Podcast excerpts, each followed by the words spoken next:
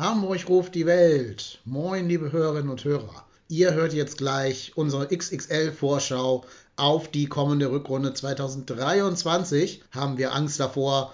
Was machen wir mit Katterbach, mit Packerada, mit Hector? Wird Justin Deal verlängert? Alles das sind Themen, die uns beschäftigen. Wir blicken auf die Verletzten, wir beurteilen die Mannschaftsteile. An einer Stelle wird sehr, sehr kontrovers, da streiten wir uns fast. Dann erlaubt sich der Marco den Quizshow-Fail des Jahres zu unserer allergrößter Erheiterung. Also ich vermute, die nächsten drei Stunden werden hoffentlich kurzweilig für euch. Wenn euch gefällt, was ihr da hört, Überlegt doch mal, ob ihr, sobald die Bude warm geheizt ist und der Kühlschrank voll ist, noch ein, zwei Euro im Monat übrig habt, die ihr in unsere Richtung schießen wollt. Denn der Podcast macht auch ein paar Kosten und es wäre mal ganz gut, wenn man diese Kosten irgendwie gedeckt kriegt. Wie das geht, www.trotzdemhier.de slash spenden oder den Link in den Show Notes anklicken. Aber jetzt der Vorrede genug. Vorhang auf, Bühne frei und Intro ab.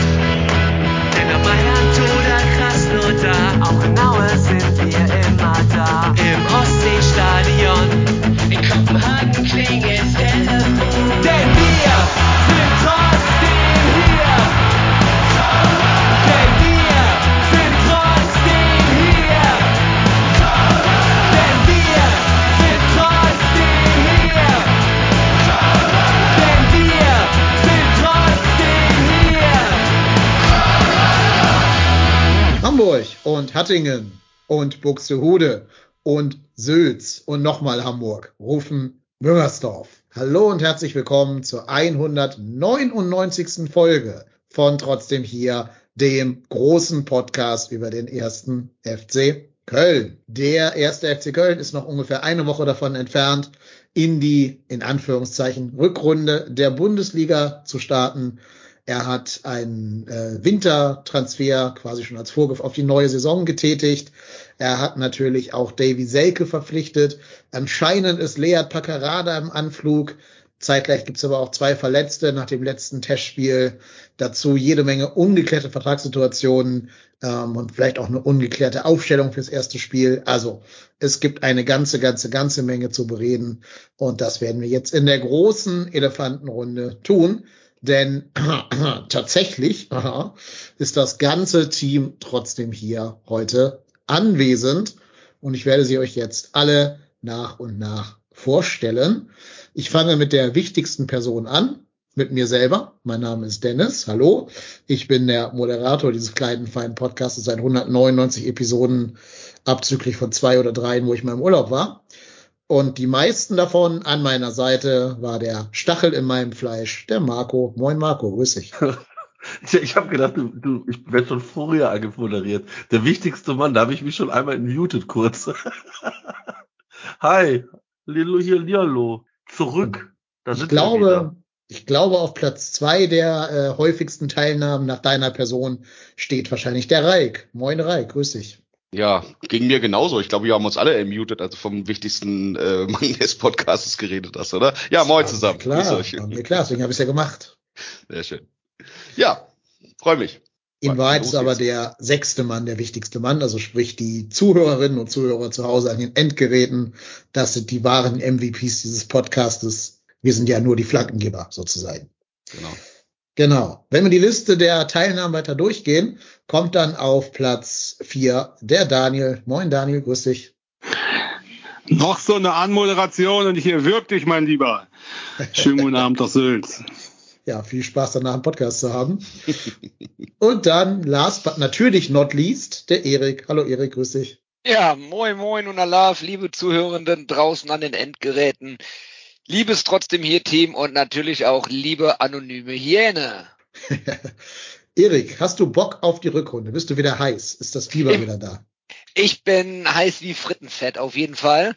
Äh, ich bin auch nächste Woche in Müngersdorf bei dem Spiel, weil ich so heiß bin. Ich bin einer derjenigen, die eine Karte bekommen haben. Noch mehr so auf der Osttribüne Richtung Bremenkurve. Ich versuche noch irgendwie zu tauschen. Aber ich bin auf jeden Fall da und freue mich riesig drauf. Dürfen wir auch leaken, wie du anreist, oder ist das geheim? Das kann ich auch gerne selber leaken, das ist mir Ja. total egal.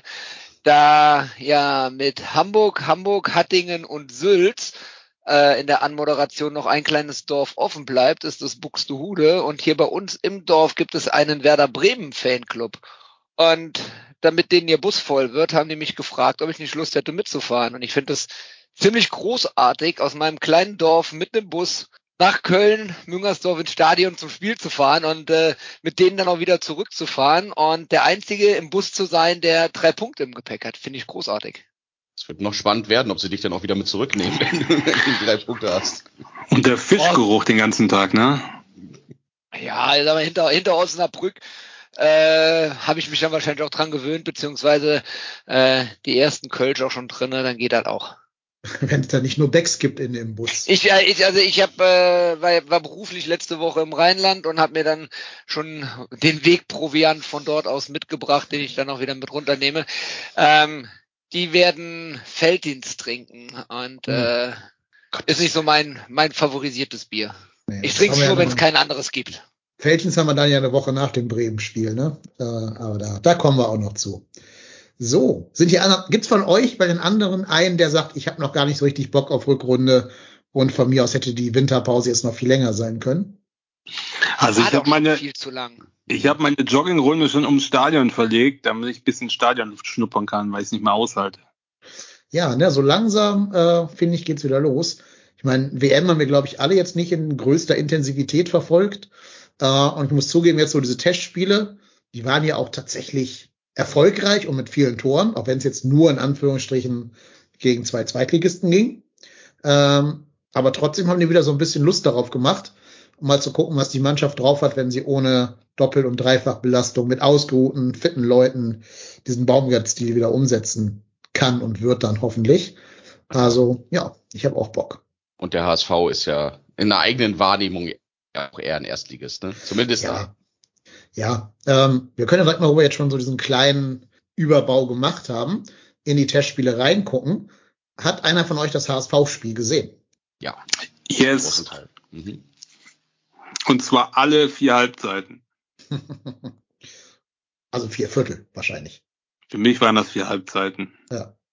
Ja, was ist denn dein Eindruck? Ist das Ergebnis auch in der Höhe verdient gewesen? Ja, ich fand's also ähm, klar, Testspiele soll man nicht überbewerten und na, lieber im, in der Bundesliga gut als in Testspielen. Aber ich habe schon viele Testspiele aufgrund der Nähe hier äh, gesehen und meistens war das doch ziemlich äh, würdeloses Gekicke und man hat immer so gesagt, na ja, dann hieß es immer, ja, die harte Trainingswoche steckt noch in den Knochen und so. Na. Hm, Ich fand es diesmal ganz gut. Ich fand äh, ähm, wirklich teilweise wirklich schön gespielt. Und vor allen Dingen fand ich, äh, abgesehen davon, dass es natürlich viele Rückkehrer gab, was ich cool fand, ähm, dass es auch so ein paar Jungs gab, gerade aus dem Nachwuchs, hier dem, äh, ähm, Justin Deal zum Beispiel. Das fand ich schon, also da fand ich schon ein paar coole Sachen. Und natürlich mein Favorit der Saison, Hussein Basic, da schon mit Doppelpack, ja, im zweiten Spiel ja auch. Also hat schon wirklich Lust gemacht. Ich hoffe, dass äh, Steffen Baumgart das auch sieht und dass dann nicht wieder mit äh, mit der keine Ahnung mit äh, ähm, André Duda und Co in der Startelf beginnt und die dürfen dann in der 88 Minute mal kommen. Ich hoffe einfach, äh, dass er gesehen hat, wie die Jungs aufgedreht haben und dass er denen eine Chance gibt ne, im Wettbewerb, weil ich glaube, wenn die Jungs spielen, da kann wirklich was gehen. Ja, und ich meine, man hat ja auch gesehen, gerade dem HSV-Spiel, da sind ja auch beide durchaus äh, äh, durchaus mit Ambitionen reingegangen, auch wenn es nur ein Testspiel war, aber auch der HSV hatte da ja durchaus Bock, die sind ja auch mit der ersten Elf angetreten. Ähm, und die Wechselfrequenzen waren nachher auch gar nicht so wahnsinnig hoch. Also es war jetzt nicht so wie, nach der ersten, nach den ersten 30 Minuten wechselst du mal zehn Leute aus oder sowas. Das heißt, da hat schon gerade die erste, äh, die ersten 30 Minuten und auch die zweiten, fand ich, hat man das schon sehr, sehr deutlich wieder gesehen, wie die Spielidee vom FC ist. Ähm, wie schon gesagt hast, die Tore gut rausgespielt und äh, das wirkte schon, das wirkte schon echt äh, ganz gut, äh, ganz gut eingespielt, einfach auch gerade für diese Phase jetzt. Und äh, ich bin auch mal gespannt, wie sie das jetzt in die Bundesliga reinkriegen, das ganze Thema. Schon gut, war schon okay. Übrigens war das ja auch, äh, ist das durchaus nicht ungewöhnlich. Ne? Ich habe jetzt so bei so ein paar Testspielen auch von anderen Mannschaften gehört, dass die auch so eine komischen äh, Taktung dann gemacht haben. Ne? Also auch vier Viertel oder äh, dreimal 45 Minuten habe ich auch irgendwo mal gesehen, wo sie gespielt haben. Also scheint ja durchaus ein probates Mittel zu sein. Ist mir aber ehrlicherweise jetzt in dieser Testspielphase das erste Mal aufgefallen, dass da mehrere Mannschaften so eine äh, äh ungewöhnlichen äh, Spielzeitmodelle dann irgendwie nutzen für Testspiele. Oder war das in der mhm. Vergangenheit auch schon immer so? Ich weiß nicht, vielleicht habe ich das bloß einfach nicht so richtig wahrgenommen. Also ist mir noch nie in irgendeiner Häufung aufgefallen. Also mir, ist es in den letzten, in den letzten zwei Vorbereitungsperioden aufgefallen, dass es diese, diese Varianten häufiger gibt, dass man irgendwie dreimal 30 spielt oder, oder äh, keine Ahnung, irgendein anderes Spiel, weil jetzt irgendwie auf 120 Minuten in zwei Halbzeiten, so dass man da halt auch das verlängert, ne? dass man gleichzeitig auch noch eine Konditionseinheit mit reinbringt, du kannst mehr wechseln, kannst mehr ausprobieren und und und. Also ähm, es scheint ein neuer Trend zu werden. Genau, man war ja sogar ein bisschen angesäuert, dass die Belgier das dann doch last minute quasi abgelehnt haben. Die hätten ja eigentlich auch in diesem viermal 30 Minuten Modus spielen sollen und haben dann ja am Freitag vorher gesagt, nee, doch nicht. Wir haben zu viele Verletzte und können dann mit Nachwuchsspielern irgendwie nicht hantieren. Ähm, und da war Baumgart schon so ein bisschen angesäuert oder, oder Keller, ich weiß gar nicht, wer von beiden es gesagt hat, weil eigentlich hatten sie jedem Spieler 60 Minuten Spielzeit zugesagt. Also von denen, die an der ersten Mannschaft irgendwie schnuppern. Und ich glaube, das ist so ein bisschen der Hintergedanke dieses Formates, dass jeder halt 60 Minuten spielen können soll. Ähm, deswegen braucht man einfach äh, insgesamt dann 30 Minuten mehr, als man einem normalen Spiel hätte. Ja, war geplant, konnte man es nicht machen, weil die Belgier da eben quer geschossen sind. Ähm, aber gut, gibt wahrscheinlich ein Schlimmeres. Aber ich finde das Format, also ist ein bisschen ungewöhnlich, aber für so ein Trainingsspiel mit einem großen Kader finde ich das eigentlich eine gute Sache, weil du musst natürlich schon eine gewisse Spielzeit haben, um, ähm, um auch was zeigen zu können. Ne? Und wenn du da die letzten fünf Minuten kommst, was willst du denn da zeigen? Und du kannst natürlich viele verschiedene Kombinationen ausprobieren. Du kannst es die zusammenspielen lassen, dann nimmst du den einen runter, bringst jemand anders. Also jetzt so in der Vorbereitung finde ich das eigentlich, also ich habe es auch noch nie erlebt, muss ich sagen, aber ich fand es ein gutes Format, also auch kurzweilig. Ja, und fürs zahlende Publikum, die kriegen immer mehr für ihr Geld, falls sie da aber auch Geld für bezahlen müssen für einen Eintritt, keine Ahnung. Aber ja, ist okay. Und was ich auch finde, das äh, hat Daniel gerade schon so ein bisschen angerissen, die Halbzeiten, wo dann vornehmlich die jungen Leute auf dem Platz standen, lief es natürlich ein bisschen besser sogar, als wenn die erste, vermeintlich erste Elf auf dem Platz stand. Also die Tore sind ja meistens eher ein bisschen im hinteren Bereich des Spiels gefallen. Klar, der Gegner wurde auch müde, ne? Man darf auch nicht vergessen, der HSV startet eine Woche später in die Saison als wir. Das heißt, sie sind jetzt auch in einem anderen ähm, Modus der Vorbereitung und haben eine andere Frische, als das ein Bundesligist hat, der jetzt am Samstag spielen muss. Das ist vollkommen und logisch. Sind, und die sind jetzt auch gerade im Trainingslager, ne? Ja, ja. Mhm. Sind in Mabea. Sieht man bei dem 6-2 gegen gegen, ha äh, gegen Freiburg, was sie gerade verlieren. Ja, das okay. glaube ich, kann man aber wirklich mit dieser einen Woche Differenz in der Trainingssteuerung ja, ja. auch ein bisschen erklären. Ja. ja. also das darf man wirklich nicht überbewerten. Und dazu kommt halt auch ne, HSV äh, doing HSV Things. Also ja, muss man auch mal gucken. Ähm, und dann bin ich mal gespannt, ob sich das wirklich tatsächlich in die Bundesliga reinretten können wird. Jetzt ist gerade aber schon ein spannender Name gefallen über einen jungen Mann, über den ich gerne ein bisschen reden wollen würde mit euch. Deswegen habe ich ihn auch auf das Vorschaubild hier gepackt. Also wenn jetzt jemand dieses Vorschaubild sieht und eine der handelnden Personen vielleicht nicht erkennt, der junge Mann links unten, der in diesem U21-Trikot mit dem Sparkassendruck jubelt. Das ist Justin Deal. Und ich kann mich noch gut erinnern, der hat vor, ich glaube, also zur Horst Held-Zeit, vor zwei Jahren oder so, hat der einen neuen Vertrag bekommen. Und dann hieß es Done Deal, ne, also Wortspiele aus der Hölle. Ähm, ja, ja, ja, ja, ja. Aber dieser Vertrag läuft jetzt im Sommer 2023 aus. Und wenn du mich fragst, lieber gestern als morgen mit dem Jungen verlängern. Du hast schon wieder so Florian Wirtz-Vibes, ne? Hm. Ich habe absolute Florian Wirtz-Vibes, ja. Vielleicht nicht in genau dieser Qualität, was uns da flöten ginge, also keine 40 Millionen oder so, aber der ist schon gut, der Junge. Es gibt doch gar nicht um die 40 Millionen. Ich finde, die Frage muss man sich stellen. Kann der FC mit seinen finanziellen Mitteln realistisch jemanden holen, der die Qualitäten verspricht, die der Deal jetzt aktuell verspricht? Und da muss ich sagen, sehe ich überhaupt nicht. Ja, also wenn, wenn sie den jetzt ziehen lassen, dann weiß ich es auch nicht. Also ich fand jetzt in beiden Spielen, muss ich natürlich dazu sagen, ich habe ihn vorher auch noch nicht spielen sehen, aber er hat schon in beiden Spielen, fand ich ihn schon sehr gut und sehr präsent und äh, hat sich sehr aufgedrängt. Und ich hoffe einfach, dass die den erstmal mindestens Jahr auf zwei verpflichten noch, dass er sich ein bisschen entwickeln kann. Und ich hoffe zweitens, dass der Baumgart ihn halt dann auch spielen lässt mal und nicht nur die letzten zwei Minuten, wenn es um nichts mehr geht. Ne? Ja, also ich glaube, Dustin Beal ist, ist auch so ein Spieler, den wir gar nicht im Kader haben. Mhm. Ähm, ja, ist mir das erste Mal aufgefallen, als wir, ach, gegen wen hat die U19 da gespielt? In diesem Euroleague-Dingen? Gegen hier Genk. Belgien. Genk. Genk. Genk? Genk. Genk, Genk. ne? Mhm. Genk. Ähm, da hat er ja auch gespielt und da fand ich den auch, da war der ja auch noch, da war der ja 17 oder so, ne? Mhm. Und auch da fand ich den schon, der hat eine unfassbare Schnelligkeit und ähm, ja, also ich würde mich auch freuen, wenn man da jetzt den nächsten Schritt mit ihm auch plant. Also ich glaube, das ist ja auch für so Spieler auch wichtig zu sehen, plant der Verein mit mir. Und ich glaube, der FC sollte gut beraten sein, so einen Spieler weiter zu verpflichten oder grundsätzlich zu verpflichten, weiter zu verpflichten oder zu verpflichten oder einen neuen Vertrag zu geben, weil, wie der Daniel schon sagt, also der ist 18, der ist ein unfassbares Talent.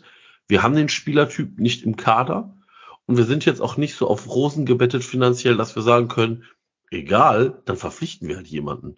Und das ist ja auch immer, also für mich als Fan immer noch besser, wenn du so Leute aus dem eigenen Nachwuchs hochziehst, weil denen verzeih ich persönlich Fehler bedeutend mehr, als wenn da so ein gestandener Bundesliga-Stürmer kommt oder äh, Zehner kommt und sich dahin stellt und auch nur Grütze spielt. Welche Position hätte der denn dann? Weil äh, ich glaube, also wenn, wenn wir mal, wenn wir mal auf die Stürmerauswahl bisher gucken, die ist ja, ähm, die ist ja dann doch eher auf den bulligen Zielstürmer Kopfballstärke abgestellt, sie auch Devi Selke und äh, und äh, Tigges und so weiter. Das wäre dann eher so einer Schlag äh, Jan Uwe, oder? Also eher so der, der so ein bisschen Flügelstürmer beziehungsweise so ein bisschen dahinter hängend, der da reinkommt. Sprich, da müsste ja dann auch irgendwer ja, irgendwer tendenziell äh, aus dem Kader weichen, beziehungsweise ähm, müsste man ja dann sehen, an welcher Stelle setze ich ihn tatsächlich ein. Also wahrscheinlich dann eher, wenn ich das so höre, äh, zwei Stürmer, der eine bullige und der andere, der dann hinter ihm rumwuselt. Ne? Ja, Also, ich- ich ähm, er, ist, er- er ist eine hängende Spitze. Okay, danke. Er ist eine hängende Spitze, ähm, kann also quasi, wie man es äh, auch bezeichnet, die falsche Neun spielen, kann auch vorne drin spielen, ist ein Spieler, spielerischer Typ, kann aber auch über den linken Flügel kommen. Ähm, das ist so, so seine zweite, zweite Option, die er hat. Ähm, und ich persönlich glaube, er ist so das Backup zu Adamian könnte er gut darstellen als spielender Stürmer, wenn du dann so den unsere unsere Angriffsreihe aufstellst als ähm, wenn du nun mal die die die vier Stürmer nimmst, wenn du dann Tigges und Selke als die bulligen Stoßstürmer und die spielerischen Adamian und dann Justin Deal, das könnte ich mir gut vorstellen. Ich könnte mir aber auch vorstellen, je nachdem wie Duda in der Rückrunde äh, äh, agiert, jetzt in dem letzten Spiel gegen Lommeln war wohl habe ich nicht gesehen, aber gelesen habe ich, dass er ganz gut gewesen sein soll. Ähm, wenn du da aber wieder zu Schwächen kommen könntest, zu einem Zweikampf zwischen Deal und Olesen kommen auf der Position, das kann ich mir durchaus auch vorstellen. Also im offensiven Bereich Mitte oder links ist der zu finden. Genau. Also ich finde, er ist ein ganz anderer Spielertyp als Jan, Jan Uwe, der gerade genannt wurde, also als Thielmann.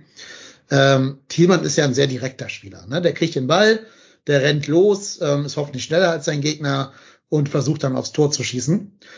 Deal ist halt eher der Typ so kleiner, wendiger Dribbler. Hier wird im Chat gerade schon geschrieben, erinnert ein bisschen an Leroy Sané oder Sahne. Ich glaube, das ist tatsächlich ein guter Vergleich. Und für mich ersetzt er einen Spieler im Kader, der eigentlich wichtig für das Spiel wäre, aber uns gerade nicht zur Verfügung steht. Marc Uth. Also für mich ist Deal, gut, der hat noch nicht die Bundesliga-Reife, die Marc Uth hat, das ist klar, weil der Junge ist 18. Ne? Ähm, der hat gut zugelegt und hat auch körperlich einen Schritt gemacht gegenüber diesem Gent-Spiel, keine Frage.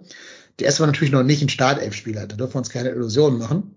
Aber wenn er kommt, dann glaube ich, kommt er am ehesten in der Rolle, die man sonst halt Marc Uth hier zugestehen würde. Also wie schon gesagt wurde, so hängende Spitze, 10, 9, irgendwo dazwischen, immer um Selke oder Tigges oder so herum.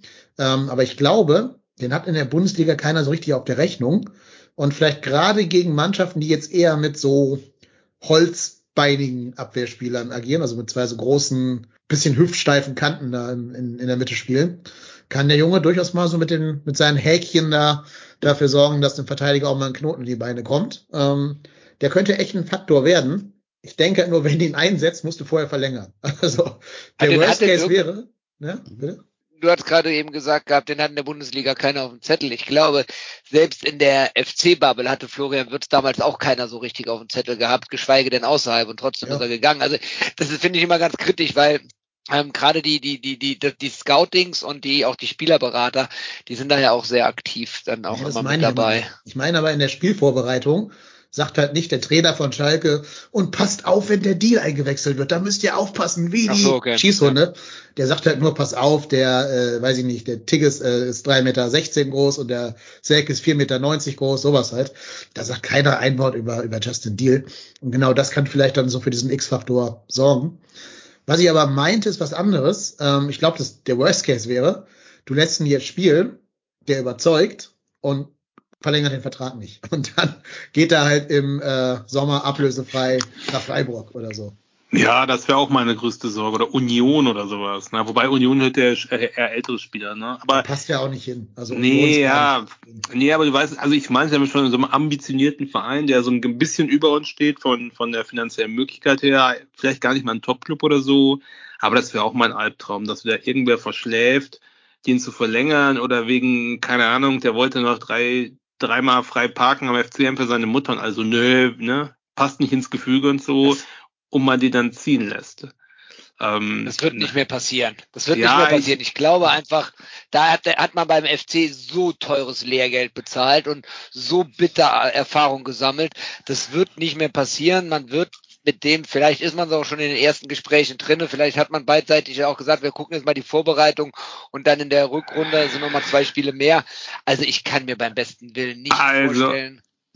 Erik, ich sag mal so, also dass der FC aus Schaden klug wird, also, ne, bin ich eher gespalten. weg, aber, aber, genau, und jetzt kommen wir, die Professionalisierung des letzten Jahres mit Keller und Co. lässt mich hoffen, dass das nicht mehr passiert. Aber ich sag mal, vor zwei Jahren hätte ich gesagt, hundertprozentig. Hundertprozentig verkacken die das. Ne, Armin Fee oder so. Auch weg. Ich glaube, was man bei den jungen Spielern auch nicht vergessen darf, ist, Justin Deal, klar könnte der jetzt vielleicht zu Freiburg wechseln oder zu, weiß ich Au, nicht, Augsburg. Augsburg, Wolfsburg, egal zu welchem Bundesligisten du den jetzt reinsortierst. Wird der dort signifikant mehr Spiele machen? Nein. Glaube ich auch nicht. Wenn ich sehe, wie ein, wie ein genau, Kof- also, ge- wie Kofi Kire von, von St. Pauli nach Freiburg gewechselt ist äh, und der hat auch schon auf deutlich mehr, zwar im Zweitliganiveau, aber schon deutlich mehr äh, auch seine Abschlussstärke und seine offensive Qualität nachgewiesen und der kommt ja auch nur leidlich äh, zum Einsatz bei Freiburg. Insofern, nee, kann ich mir auch nicht vorstellen, dass der da auf einmal äh, äh, stammhängender Stürmer bei Wolfsburg wird oder sowas. Und ähm, das kann ein, ein kleiner Vorteil für uns sein, weil du einfach die Erfahrung, die er da jetzt irgendwie mit uns gesammelt hat, und der ist ja, der ist ja schon dran an diesen Profis. Der trainiert ja nicht ohne Grundstand jetzt schon jetzt längere Zeit bei den Profis mit. Und auch Baumgart hat ja gesagt, wir werden uns das jetzt ganz genau angucken und immer mal die Spieler hochholen. Ähm, ich glaube, es macht keinen Sinn, den jetzt auf Gedeih und Verderb in die Profis, also zu den Profis hochzuholen, weil auch da Spielpraxis ist das A und O. Dann lieber den jetzt die in Anführungsstrichen Rückrunde äh, das restliche Jahr äh, bei der U19 spielen lassen, weil ähm, das ist ja die U19, die spielen ja auf hohem Niveau, die haben ambitionierte Ziele, die äh, wollen, sind stand jetzt erster in der, Ju, äh, in der A-Junioren-Bundesliga. Die stehen im Halbfinale des Junioren-DFB-Pokals. Da wird er ja auch gebraucht. Und ähm, ich glaube aber, dass es, was viele gesagt haben, wichtig ist, ihm jetzt ein Zeichen zu geben. So, hör mal, Junge, selbst wenn es für dich jetzt nach der Vorbereitung wieder zur U19 zurückgeht, ist das heißt das ja nicht, dass es für dich hier aus und vorbei ist, sondern das ist einfach der logische Schritt. Und wenn dann im Kader irgendwo Bedarf ist, dann kannst du den ja jederzeit hochziehen. Also ich ähm, Aber, aber, hoffe auch, dass man den Schritt macht, ja. Aber da muss ich, das ist ein ganz gefährlicher Schritt gerade. Ich bin komplett bei dir. Ne? Also diese, diese Logik und die, diese Theorie, die teile ich und normalerweise hast du ja noch eine U21 dazwischen, aber wir wissen ja auch, ähm, wie es bei der U21 aktuell aussieht. Und wenn die U21, aus welchen Gründen jetzt auch immer, die Klasse nicht halten sollte, und du dem Justin Deal die Perspektive U19 nur gibst und dann wäre dann der nächste logische Sprung eigentlich nur zu den Profis möglich, dann ist es verdammt dünnes Eis, wenn das nicht klappt. Wenn du dann sagst, okay, du bist noch nicht bei den Profis, weil ich kann mir nicht vorstellen, wenn die U21 absteigen sollte, was ich nie hoffe, dann geht da einiges verloren. Dann haben die, dann, dann, dann, dann fehlt der direkte Wettbewerb, womit du die Spieler auch äh, weiterentwickelst. Und das wird eine ganz harte Nummer, dann wieder hochzukommen. Das glaube ich nicht, dass das auch jeder Spieler aus dem Jugendbereich mitmacht. Das ist eine ganz kritische Sache, die man beim FC oder wo der FC gut beraten ist, das auch vollends mit dem Auge zu behalten, wie die Entwicklung da weitergeht und auch wirklich viel äh, investiert in den Klassenerhalt der U21, weil das ist quasi das Zwischenstück zwischen Jugend und Profis. Gut, das werden sie aber auch tun, weil ihnen das natürlich auch klar ist, ne? dass das ein, dass das ein, äh, äh ein maximaler Tritt in den Hintern für diese, äh, ich spiele durch alle ähm, U-Mannschaften und durch die Profimannschaft äh, den gleichen Spielstil und äh, kann dann ganz kontinuierliches Niveau machen. Das wäre das natürlich sehr, sehr schwierig, wenn die U21 da jetzt tatsächlich äh, runtergehen sollte. Aber ich sehe jetzt tatsächlich auch nicht, dass das der entscheidende, das entscheidende äh, Argument sein sollte, dass du jetzt Justin Deal einen Profivertrag gibst. Er müsste, er muss die Eignung dafür haben. Und wenn man das Okay, sieht das beim sowieso. FC, dann sollte man es auch tun. Dann sollte Das man sowieso, aber tun. der ist ja, der ist ja auch erst 18. Also die Eignung muss er haben, die hat er ja. Das Potenzial ist ja da, aber er ist auch erst 18. Und wahrscheinlich werden wir gleich nochmal auf ihn zu sprechen kommen, äh, auf Katterbach. Ähm, da hat man auch gesehen, Katterbach hat auch das Potenzial gehabt, aber da sieht man halt einfach nochmal, dass es auch nochmal ein Sprung ist zu den Profis hoch, in den Profibereich und sich dort auch zu etablieren. Und da der letzte, der letzte Schritt, aber vielleicht gleich ein bisschen mehr dazu, könnte äh, bei Katterbach ausschlaggebend gewesen sein. Und das, da muss man die Leute, die jungen Spieler halt langsam ranführen. Und das schaffst du halt nicht mit einer, ähm, mit einer zweiten Mannschaft in der fünften Liga. Nee, Und das ist halt, das macht, das nicht macht die Vertragsverlängerung. Mhm. Das Ja. macht die Vertragsverlängerung äh, für Justin Deal, aber auch nicht einfacher, weil man das jetzt wirklich ganz genau abwägen muss. Und deswegen bin ich auch dabei, gib dem Jungen am besten direkt einen Profivertrag. Also ich, ich meine zur Not, zur Not, wenn wirklich es so ist, dass, äh, dass die, selbst wenn die zweite Mannschaft absteigen sollte, was keiner von uns hofft, weil da gebe ich dem Erik völlig recht, das ist, wäre durchaus nicht förderlich für den FC und für die ganze Weiterbildung der Jugendspieler, die von unten hochkommen.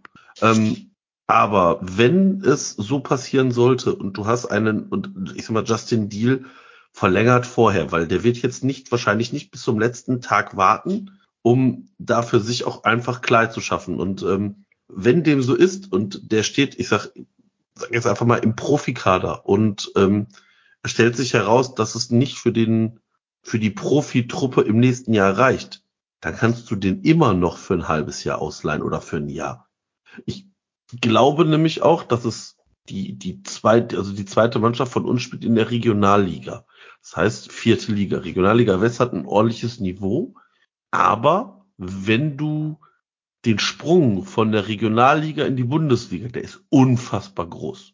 Natürlich schafft den vielleicht mal ein Hussein Basic. Aber es gibt genug Leute, die den halt nicht packen. Und ich glaube, vielleicht ist es dann eher sinnvoller, die Spieler bei, auch auf den Spieler werden wir vielleicht auch nochmal kommen, Jonas Urbich, wo du sagst, pass auf, wir geben dich jetzt ab, damit du nochmal eine Stufe höher Spielpraxis und Trainingspraxis bekommst. Weil, das darf man glaube ich auch nicht vergessen, die Trainingspraxis in der zweiten Liga wird besser sein als in der Regionalliga. Das ist Ja, so. Kann Justin Deal ja schon mal einen Makler in Kiel beauftragen, ne, wenn er verlängert Vielleicht in Kiel oder, oder Regensburg scheint ja auch so das neue, das neue Farmteam zu sein. Vielleicht auch aus, aus der Konstellation mit, äh, mit Keller heraus. Ähm, da steht und fällt ja auch damit, welcher Verein sucht so eine Art Spieler. Also du gibst ja nicht einen Spieler blind irgendwo hin, sondern da wird ja wahrscheinlich schon geguckt, braucht der also wenn du als aufnehmender Verein guckst, du ja auch kannst mit dem Spieler was anfangen. Du nimmst ja nicht blind jeden Spieler mit. Und ähm, das ist tatsächlich eine spannende Nummer. Ich hoffe auch, dass der FC da das im Auge hat und ähm, dass wir dann irgendwann verkünden können, jo, Justin Deal hat seinen Vertrag verlängert beim FC und dann wird man sehen, wo die Reise hingeht in der nächsten Vorbereitung. Also erinnert euch bitte noch so an diese Vorbereitung, als man gesagt hat, ja, wir gucken uns den Hussein Basic mal an, aber es kann gut sein, dass der äh, in die Regionalliga geht, beziehungsweise dass man da nach einem, nach einem Leihclub sucht. Von einem Leihclub ist der völlig weg. Und der ist schon angekommen und ich habe einfach Hoffnung, dass man das Potenzial bei Deal sieht. Weil, wenn man das nicht sehen würde, dann hätte man ihn jetzt nicht zu Baumgart hochgezogen.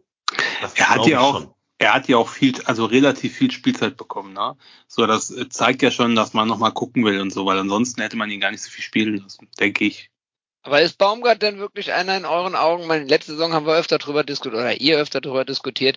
Ist Baumgart denn wirklich auch der Trainer, der den Jugend, der Jugend aus der eigenen Jugend immer wieder die Chance gibt? Das habe ich nämlich, das, das ist das, das ist das, äh, der Kritikpunkt, den ich noch so von letzter Saison so äh, vor Augen oder im Ohr habe. Ähm, ist das vielleicht auch ein Risiko? Also, ich finde, man muss die Frage anders formulieren schafft es Steffen Baumgart äh, ähm, von seinen Lieblingen los, äh, loszulassen. Ne? Ich finde, das Problem ist nicht jung oder alt, das Problem ist, finde ich, dass bei Baumgart manche Spieler für mich unverständlich viel Kredit haben. Ne?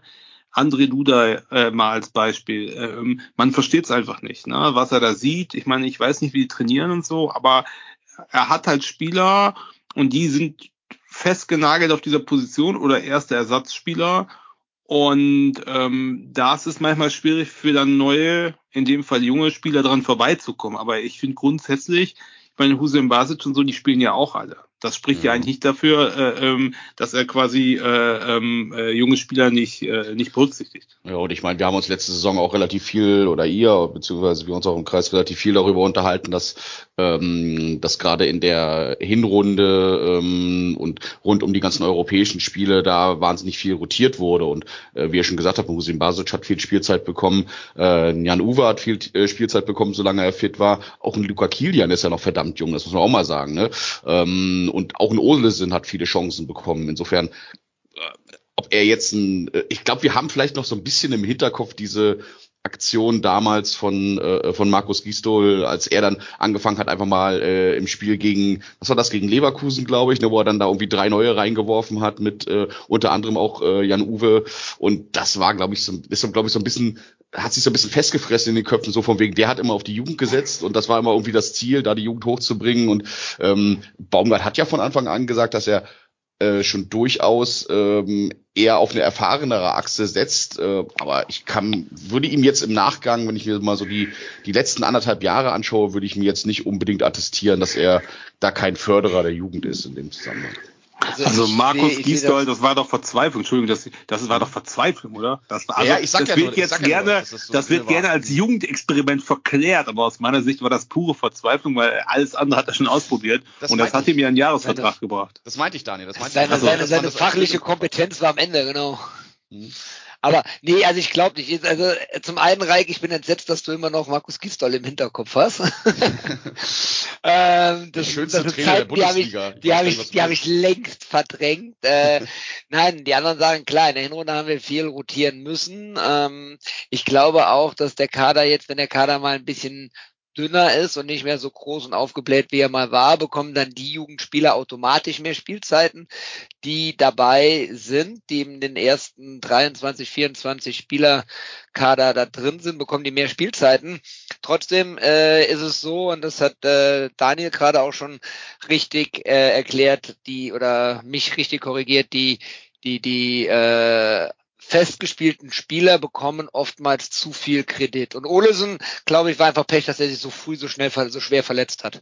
Aber ansonsten ähm, bekommen viele Spieler zu viel Kredit. Das kann natürlich, das sehen die jungen Spieler natürlich auch dann. Ne? Das, das ist halt einfach meine Befürchtung, die ich habe. Aber wer ist denn das in euren Augen? Duda, okay, fair enough, da kann ich mitgehen. Aber wer ist denn das sonst noch? Wer kriegt denn aus eurer Sicht zu viel Einsatzzeit, nur weil er ein erfahrener Spieler und ein Liebling von, von Baumgart ist? Wen habt ihr denn da noch auf dem Schirm? Darf ich, mal rein, darf ich mal reingeritschen? Mhm. Ich glaube, Baumgart mag, egal welches Alter, die linearen Spielertypen und mag weniger die verspielten Spielertypen. Das ist Alter mhm. weitestgehend egal. Aber also ich finde, man merkt schon, dass er zum Beispiel mit Tim Lemperle sehr, sehr hart umgeht. Obutz hat gar keine Chance gekriegt. Marc Uth musste sich erst ein Dreivierteljahr an seinen Spielstil anpassen, bis er da irgendwie Stammspieler wurde. Und der war ja schon super erfahren zu dem Zeitpunkt. während halt so lineare Typen wie äh, Jan Uwe oder Olesen oder äh, auch Luca Kilian schon so einen kleinen Bonus bei Baumgart haben, finde ich ja immer. Und weiß nicht, ob das jetzt ein 18-Jähriger so genau reflektiert, wie wir das hier jetzt tun, aber ich weiß nicht, ob Baumgart derjenige ist, der wirklich auf den Spielertypen Justin Deal setzen würde. Gerade weil ich auch nicht weiß, wie gut das Anlaufverhalten von Justin Deal ist. Und das steht ja bei ähm, Baumgart über allem. Und ich glaube auch, dass André Duda einfach nur deshalb spielt, weil Marc Uth halt verletzt ist und wir keinen anderen hatten. Also lass mal Uth und Olesen fit sein, dann kriegt da André Duda auch weniger Einsatzzeiten. Mhm. Ne, aber ich glaube, wenn es nach Baumgart geht, spielen da elf Spieler mit sehr, sehr klarem Spiel, sehr viel Gradlinigkeit, sehr viel gutem Anlaufverhalten, gutem Pressing, wahrscheinlich Selke und Tigges vorne im Sturm äh, und dann Hagels halt Flanken. Da ist, glaube ich, nicht unbedingt der kleine, wendige 1,73 Dribbler vorgesehen bei dem. Sieht man, sieht man daran, dass Adamian ja auch wenig Spiel, äh, Spielzeit kriegt, ne? Absoluter Wunschspieler vom Trainer, ja, ja. Mit vier Jahresvertrag. Mhm. Das nicht mit äh, Spiel, also wir haben da aber doch keinen Spieler wie Justin Deal. Naja, Lempele habe ich ja gerade schon genannt, ne? Obutz wäre Lempele, gewesen. Lempele sehe ich, aber ja, ja, ich, wie gesagt, ich, keiner von uns ist im Training dabei, weiß nicht, wie die Spieler sich da präsentieren. Ich gebe dem Dennis recht. Ich glaube, Baumgart hat einen klaren, will klare Spieler haben, also die klare Entscheidung treffen, die sich da nicht, die, die sich auch nicht verrückt machen lassen und seinen Plan von Fußball verinnerlicht haben und durchführen. Das ist ihm ganz wichtig. Und ich glaube auch, dass Baumgart alles dem, dem Endziel Klassenerhalt unterordnet. Und da ist es dann auch manchmal vielleicht egal, ob du einen 18 oder einen 28-jährigen Spieler spielen lässt, wenn es dafür sorgt, dass der FC in der Bundesliga bleibt, weil Tim Lemperle macht drei Spiele weniger, dann ist das halt vielleicht auch einfach so. Aber vielleicht passt ja an der Stelle ganz gut eine Überleitung, weil ich finde, wir haben noch so einen Spieler in unserem erweiterten Verein, der auch mehr über Spielerische kommt, mit dem aber auch nicht so viele mehr am, am Geisburgheim zu planen scheinen. Und das ist natürlich Noah Katterbach. Da können wir allgemein mal auf diese ganze Linksverteidiger-Geschichte da ähm, zu sprechen kommen. Also Katterbach hat die Laie nach Basel aufgelöst, wurde direkt an den HSV weiterverliehen. Willkommen in Hamburg, Noah. Ähm, und wir haben zeitgleich dem Vernehmen nach, ist noch nicht ganz offiziell, aber so indirekt pfeifen es schon hier die Spatzen inklusive Christian Keller von den Dächern. Wir haben zeitgleich Lea Paccarada vom FC St. Pauli verpflichtet, was eigentlich witzig wäre, was jetzt eigentlich noch andersrum machen können. Also Katterbach nach St. Pauli und dann 1 zu 1 Tausch, aber andere Geschichte. Aber das heißt für mich, diese ganze Verpflichtung von Paccarada, die ich übrigens gut heiße, darum geht's nicht. Aber ähm, heißt für mich, mit Katterbach plant keiner mehr am Geistbockheim.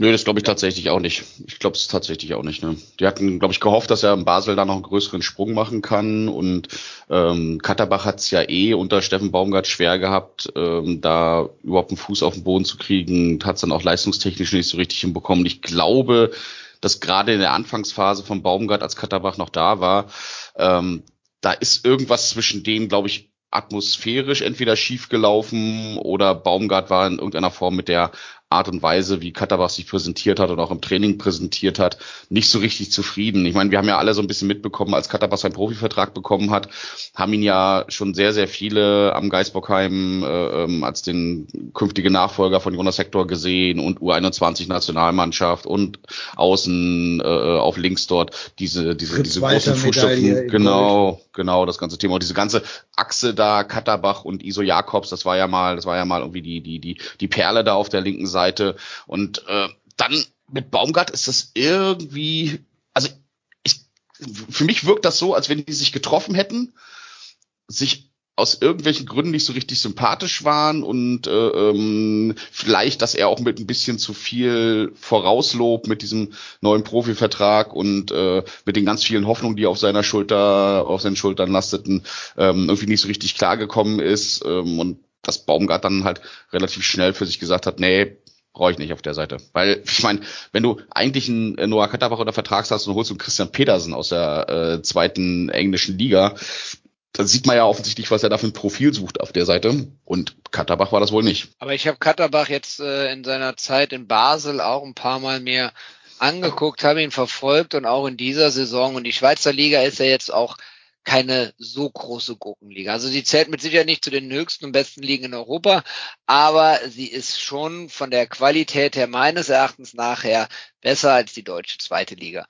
Und äh, er hat in dieser Saison, glaube ich, nur fünf Spiele ähm, gemacht oder nee, sechs Spiele in der, ich habe hier gerade bei, bei, bei transfermarkt.de sechs Spiele in der ersten Liga gemacht. Dazu kommen fünf äh, Conference League Spiele, die er gemacht hat. Er war so oft, dass er im Kader drin war, aber gar nicht zum Einsatz kam oder äh, auch nur eingewechselt wurde. Und das spricht jetzt auch nicht für ihn. Ne? Also ich glaube, es ist mhm. nicht nur Baumgart und Köln. Äh, ich glaube auch in Basel. Deswegen hatte ich ja eben auch schon mal gesagt gehabt, so der letzte finale Schritt hat bei ihm einfach gefehlt, um sich dauerhaft in einer ersten Liga bei einem guten Verein einen sympathischen Verein durchzusetzen, hat leider gefehlt bei ihm.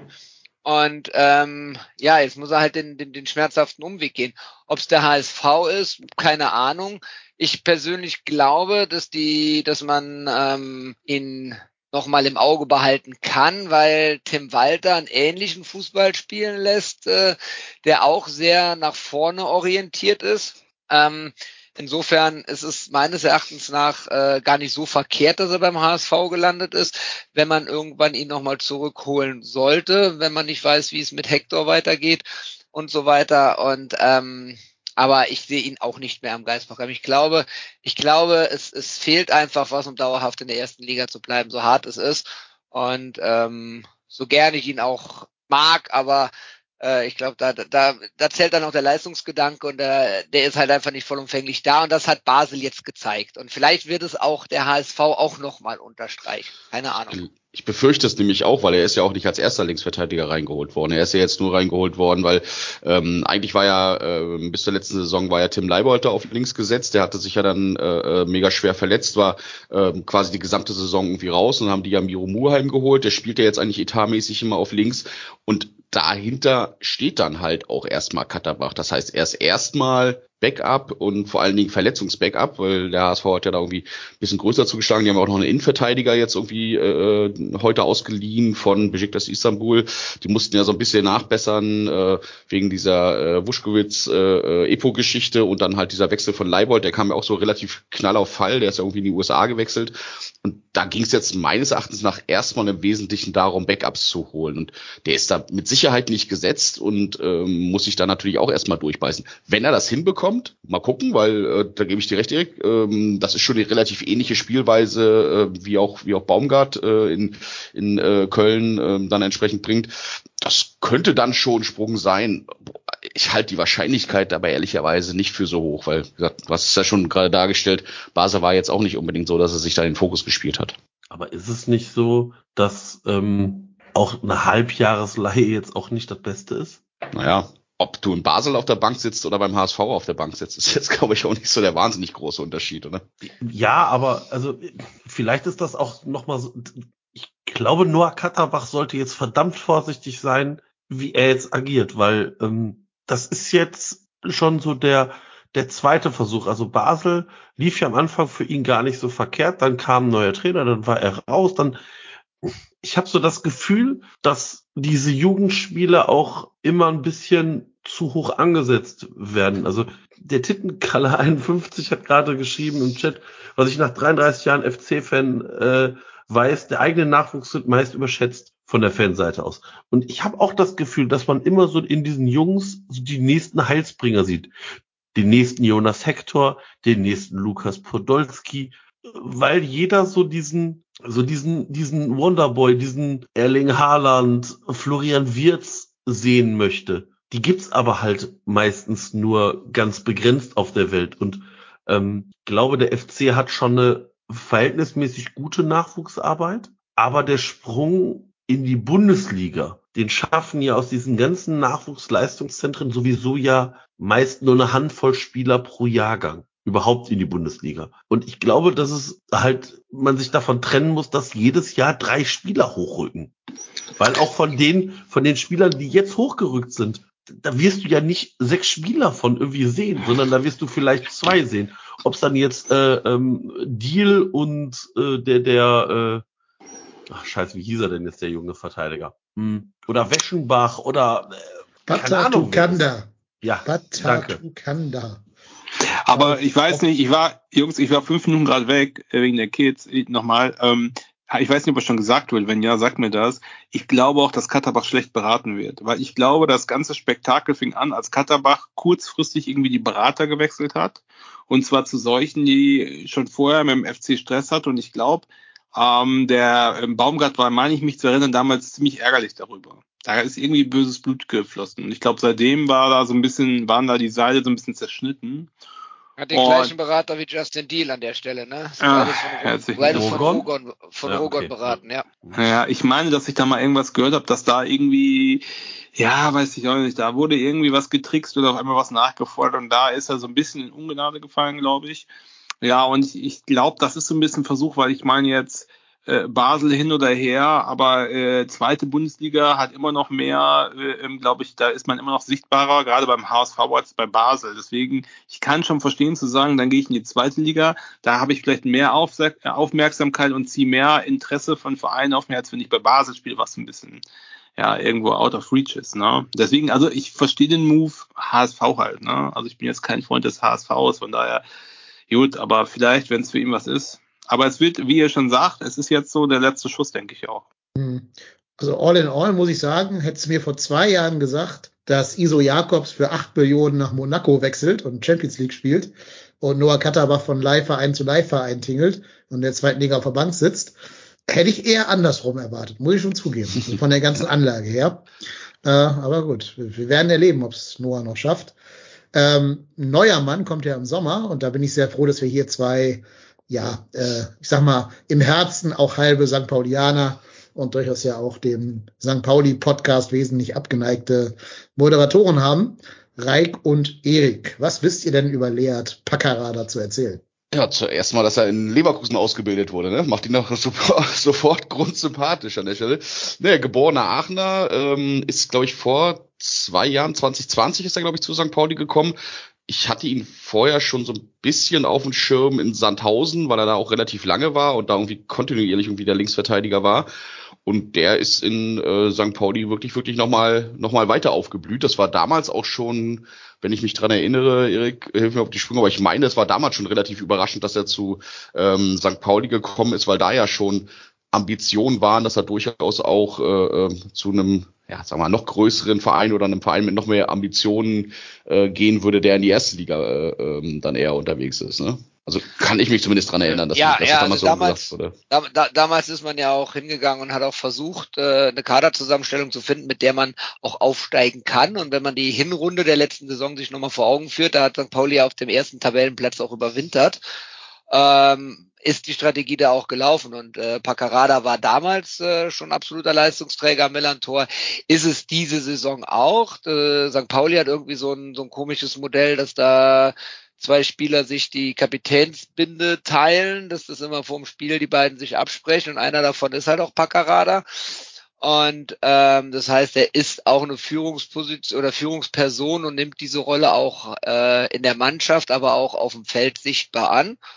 Ähm, er hat diese Saison, äh, weil er auch gute Freistöße schießen kann, schon vier Vorbereitungen zu Toren gemacht und einen selber reingemacht. Ich glaube aber, das waren Elfmeter, bin ich mir nicht ganz sicher. Ähm, aber er ist auf jeden Fall, ich persönlich, äh, wenn der Transfer wirklich so, wie es kolportiert wird, äh, zustande kommt, bin sehr froh darüber. Äh, ich finde, er ist der spielstärkste Linksverteidiger in der zweiten Liga.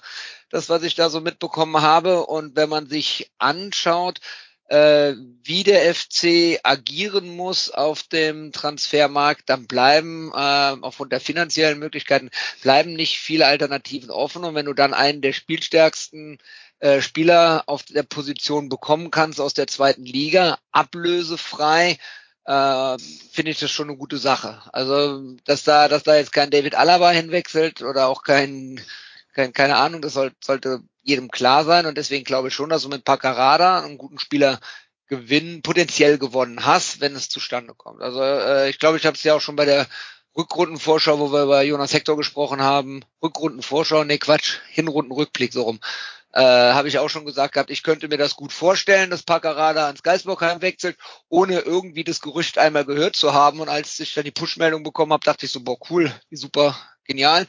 Und ich freu, würde mich echt freuen, wenn er rüberkommt. Ich hoffe nur, dass Christian Tim nicht anfängt zu meckern wegen der Rücknummer 23.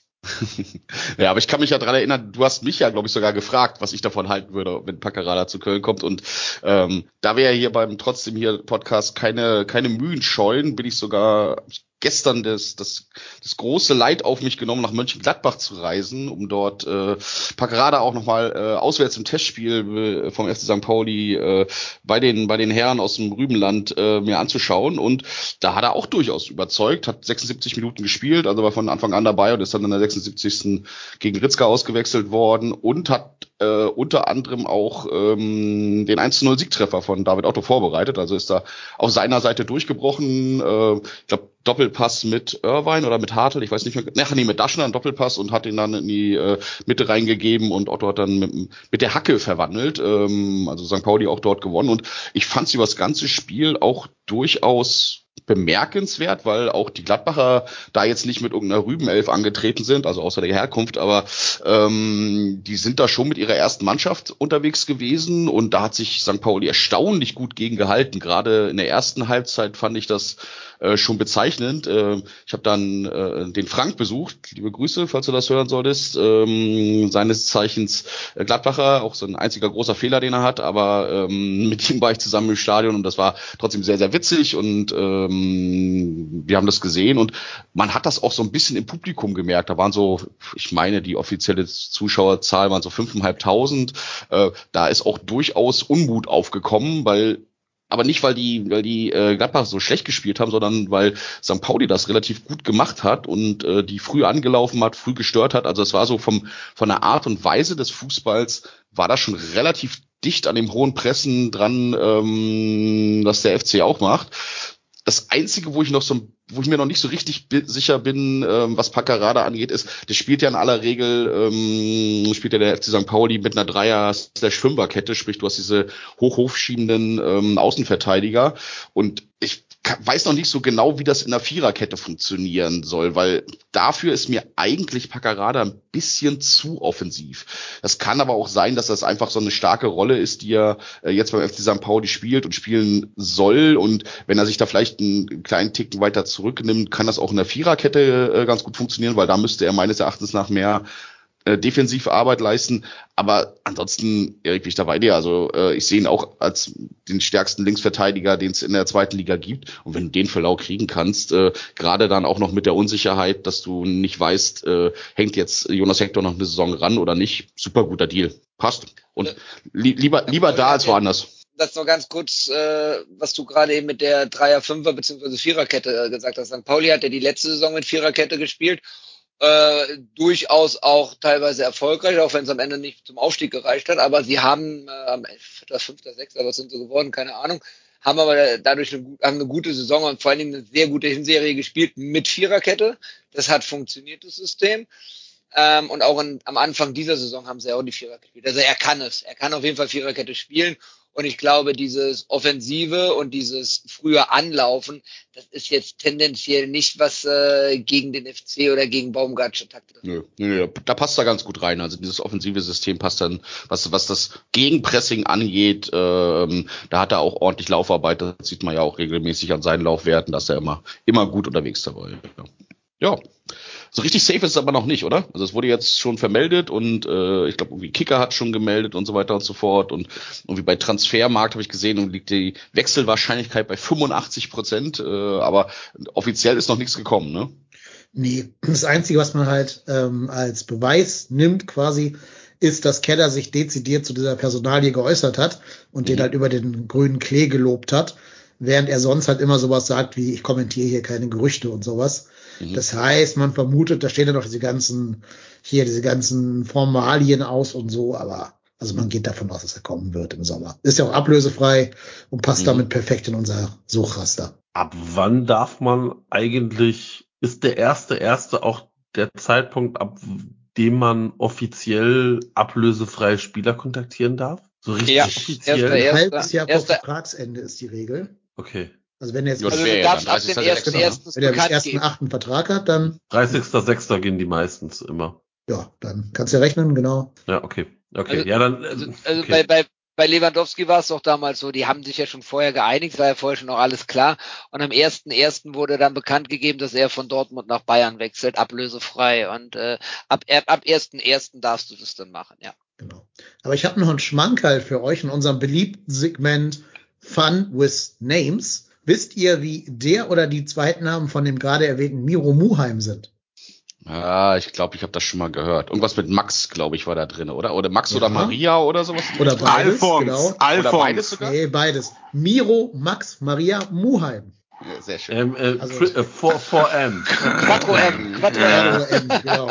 Da waren die Eltern auf jeden Fall Fan von so Donald Duck Comics und so und Mickey Mouse. Ja, oder die Opas oder so. Ja, ja. Ne, der kommt ja aus der Schweiz, du weißt Ja, nicht, wie stimmt. das ist. Vielleicht heißen da alle äh, in der Familie was mit M. Ja. Kann natürlich sein. Jo. So, ähm, Ich hatte dann, schon Angst, dass du jetzt noch, äh, dass du jetzt noch zweite Vornamen von Lea Paccarada rausgesucht hast und äh, dir Pro Probleme hast, die alle auszusprechen. Oder? ja gut, ich habe selbst den Namen Leat noch nie gehört, ehrlich gesagt, vorher. Ähm, weiß ich nicht, aber es ist bosnisch oder so, ne? Kosovo. Oder, oder Äh, kosovarisch, Kosovo. ja. Kosovo, Mhm, Kosovo, Ja. Kosovarisch. Kann er ja mit, mit Dennis Hussein Basic so ein bisschen bonden über diese gemeinsamen Wurzeln. Ist ja auch, ist ja auch Nationalspieler des Kosovos. Ja, genau. Äh, Huso kann sich noch entscheiden, ne? Dennis Hussein Basic. Hm, Ja, Der ja. ist noch nicht festgespielt, weil er nur, in Anführungsstrichen, nur U21 gespielt hat. Ja, genau. So, aber weil wir gerade schon bei diesem Linksverteidiger-Segment sind, ein vorhandener Linksverteidiger hat sich ja gerade verletzt im letzten Testspiel, nämlich Christian Pedersen, gemeinsam mit Luca Kilian. Bei Kilian kam auch schon eine Diagnose, der hat wohl einen Muskelbündelriss und fällt, wenn es doof läuft, bis in den März hinein aus. Bei Pedersen ist mir jetzt keine konkrete Diagnose und Ausfallzeit bekannt. Aber meine Frage an euch wäre ja, der FC hat schon gesagt, die machen nichts mehr. Also es werden keine neuen Spieler kommen. Aber ist aber auch mutig da hinten, oder? Was machen die, wenn Hector sich jetzt Gott bewahre verletzt oder eine gelb-rote Karte abholt? Wer spielt dann da? Die Frage ist doch bei jedem Transfer, wen kannst du bekommen? Was kostet der? Und bringt der dich signifikant weiter? Und wer auf dem Markt ist, das weiß ja, also wen wir bekommen könnten, keine Ahnung.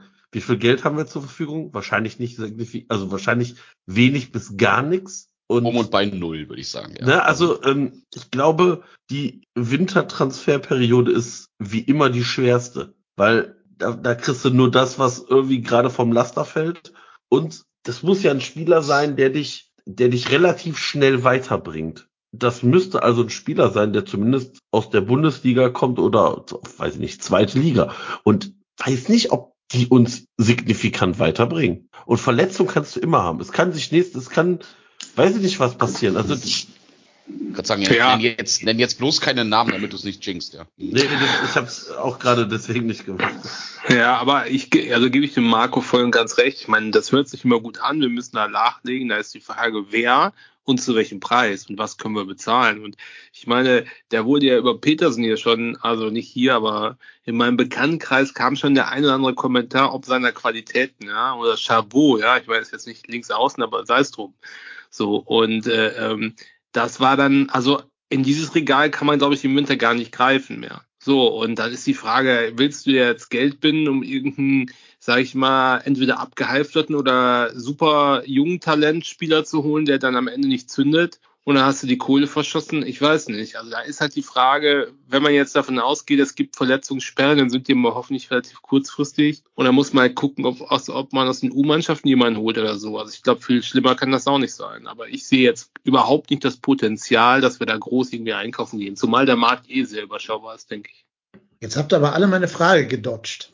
Hector ist jetzt für ein Spiel unpässlich. Wer spielt? Ich würde Auf da welcher en- Position? Ja, auf Linksverteidiger. Hectors, also links außen. Linksverteidiger. Petersen ist ja nicht äh, da gerade. Ja, dann, dann stellst Ich würd du entweder auf, Soldo äh, rausstellen. Fünferkette.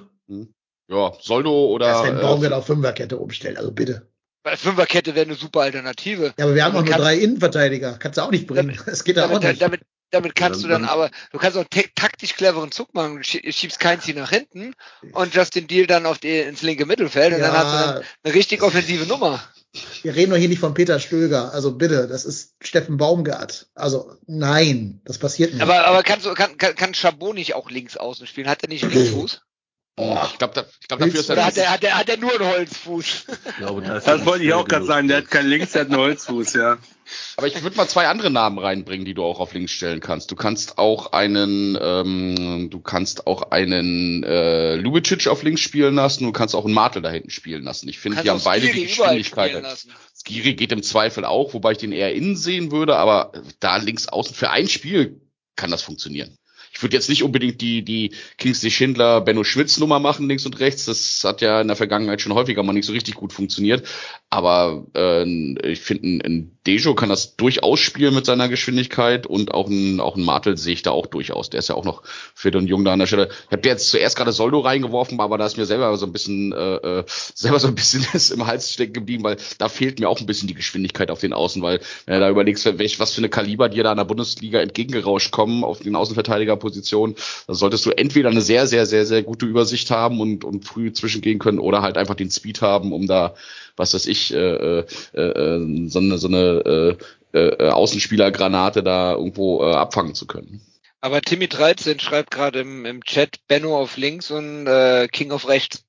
Und das hatten wir ja schon, dass Benno äh, auf, auf links ausgewichen ist, sowohl im Spiel, als sich Hector mal verletzt hat oder Hector nach vorne gezogen wurde oder was auch immer und King dann auf rechts gespielt hat. Also das ist durchaus eine Variante, um Dennis seine Frage zu beantworten, die glaube ich äh, sogar Plan 1b ist, wenn Hector mal unpässlich ist. Oder 1a sogar dann. Ich finde Tittenkalles Kommentar sehr schön. Schindler als Rechtsverteidiger ist quasi eine K Kapitulation. Das, ich finde, das trifft es sehr gut. Ja, Ja, also wir merken, glaube ich, der Kader hat Sollbruchstellen, Sollbruchstellen, nicht Soldo-Bruchstellen. Ähm, ähm, Aber zu Schindler Kingsler, ich finde, das ist halt Licht und Schatten, Schindler, ne? Kienzler. Schind, Schön, Schindler Kingsler. Kingsler. Kingsley Schindler, ja, der hat ja Licht und Schatten. Also ja, rechts, das kann natürlich, du kriegst einen Herzinfarkt in fünf Minuten und der verursacht zwei Gegentore. Oder aber er schießt irgend so ein Tor des Monats, ne, wie in dem Testspiel, das 5-0. Also bei weiß man nie. Also ich würde ihn jetzt da auch ungern sehen, aber ist jetzt nicht alles schlecht bei ihm, ne? Nee, also Nee, das ich würd auch nicht, aber ich würde ihn nicht, ich sehe ihn einfach nicht auf der Verteidigerposition. Ich sehe ihn dann, wenn dann, wenn dann äh, äh, davor, wenn hinter ihm jemand absichert irgendwo, dass er da offensive Akzente bringt, weil das, da hast du recht, das bringt er ja häufiger. Man siehe, äh, siehe äh, Siegtor in Leverkusen ähm, war ja auch sein Ding, ne? Also ja, Hat auch ein sehr schon. schönes Tor gegen HSV geschnickst, tatsächlich. Ja, jetzt im Testspiel. Ja, ja, also ich sehe ihn auch eher vorne, aber ich glaube, zur Not muss er halt hinten rechts ran, geht ja nicht anders. Aber also ich bleibe dabei, das habe ich aber auch schon in der, in der Rückschau äh, gesagt. Unsere Priorität auf dem Transfermarkt hätte die Abwehr sein müssen und nicht der Sturm. Ist jetzt wie es ist, kann ich nicht ändern und man sieht es im Geistbockheim anders als ich. Sind auch Leute, die dafür bezahlt werden, den Kader zu analysieren. Ich bin nur irgendein kleiner Podcaster, der jetzt Mikrofon labert. Aber ähm, mir wird das alles sehr dünn.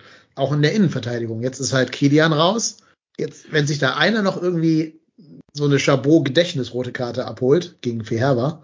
Nee, Quatsch, gegen welcher? Welcher Doch, doch, Qualifikationsgegner war das? war. Noch Nee, war Ah, das Spiel. Feherber? Ja, okay. Ja. Ähm, ja, dann wird die Welt da schon sehr, sehr dünn. Ja, aber, aber nochmal, Dennis, ich gebe dir völlig recht. Natürlich ist das eng. Und natürlich ist das au- auf Kante genäht. Aber mit, woher, woher willst du denn die Spiele, wie willst du die Spieler finanzieren? Selke nicht holen. Selke nicht holen, das Geld nehmen, einen guten, gestandenen, pass auf, soliden jetzt, mal- jetzt mal wirklich, ne? Also, ungeachtet Selke, ich glaube, im Sturm, wer soll uns denn überhaupt Tore garantieren in diesem Sturm? Die, die wie in der Hinrunde wie viele geschossen haben? 27 oder so? Aber wie viel davon haben Stürmer gemacht? Ist ja wurscht. Hauptsache, irgendwer schießt die. Ah, das kannst du dich aber nicht Also, so verlassen. nein, lieber weil, weil spiele ich diese Tore 0-0. haben ja auch Stür, also haben ja die anderen geschossen, weil du Präsenz hattest. Und diese Präsenz kann ein Devi Selke ausstrahlen. Dass der jetzt nicht 15 Tore schießen wird, das sollte uns allen bewusst sein. Aber ganz ehrlich, wa- was passiert? Du holst einen Innenverteidiger. Irgendeinen. Dieser Innenverteidiger wird doch niemals unter Baumgart sofort Stammspieler werden. Kommt auf niemals. den Innenverteidiger an. Also wenn du jetzt wieder irgendeinen von der Bank in Regensburg holst, klar, dann nicht.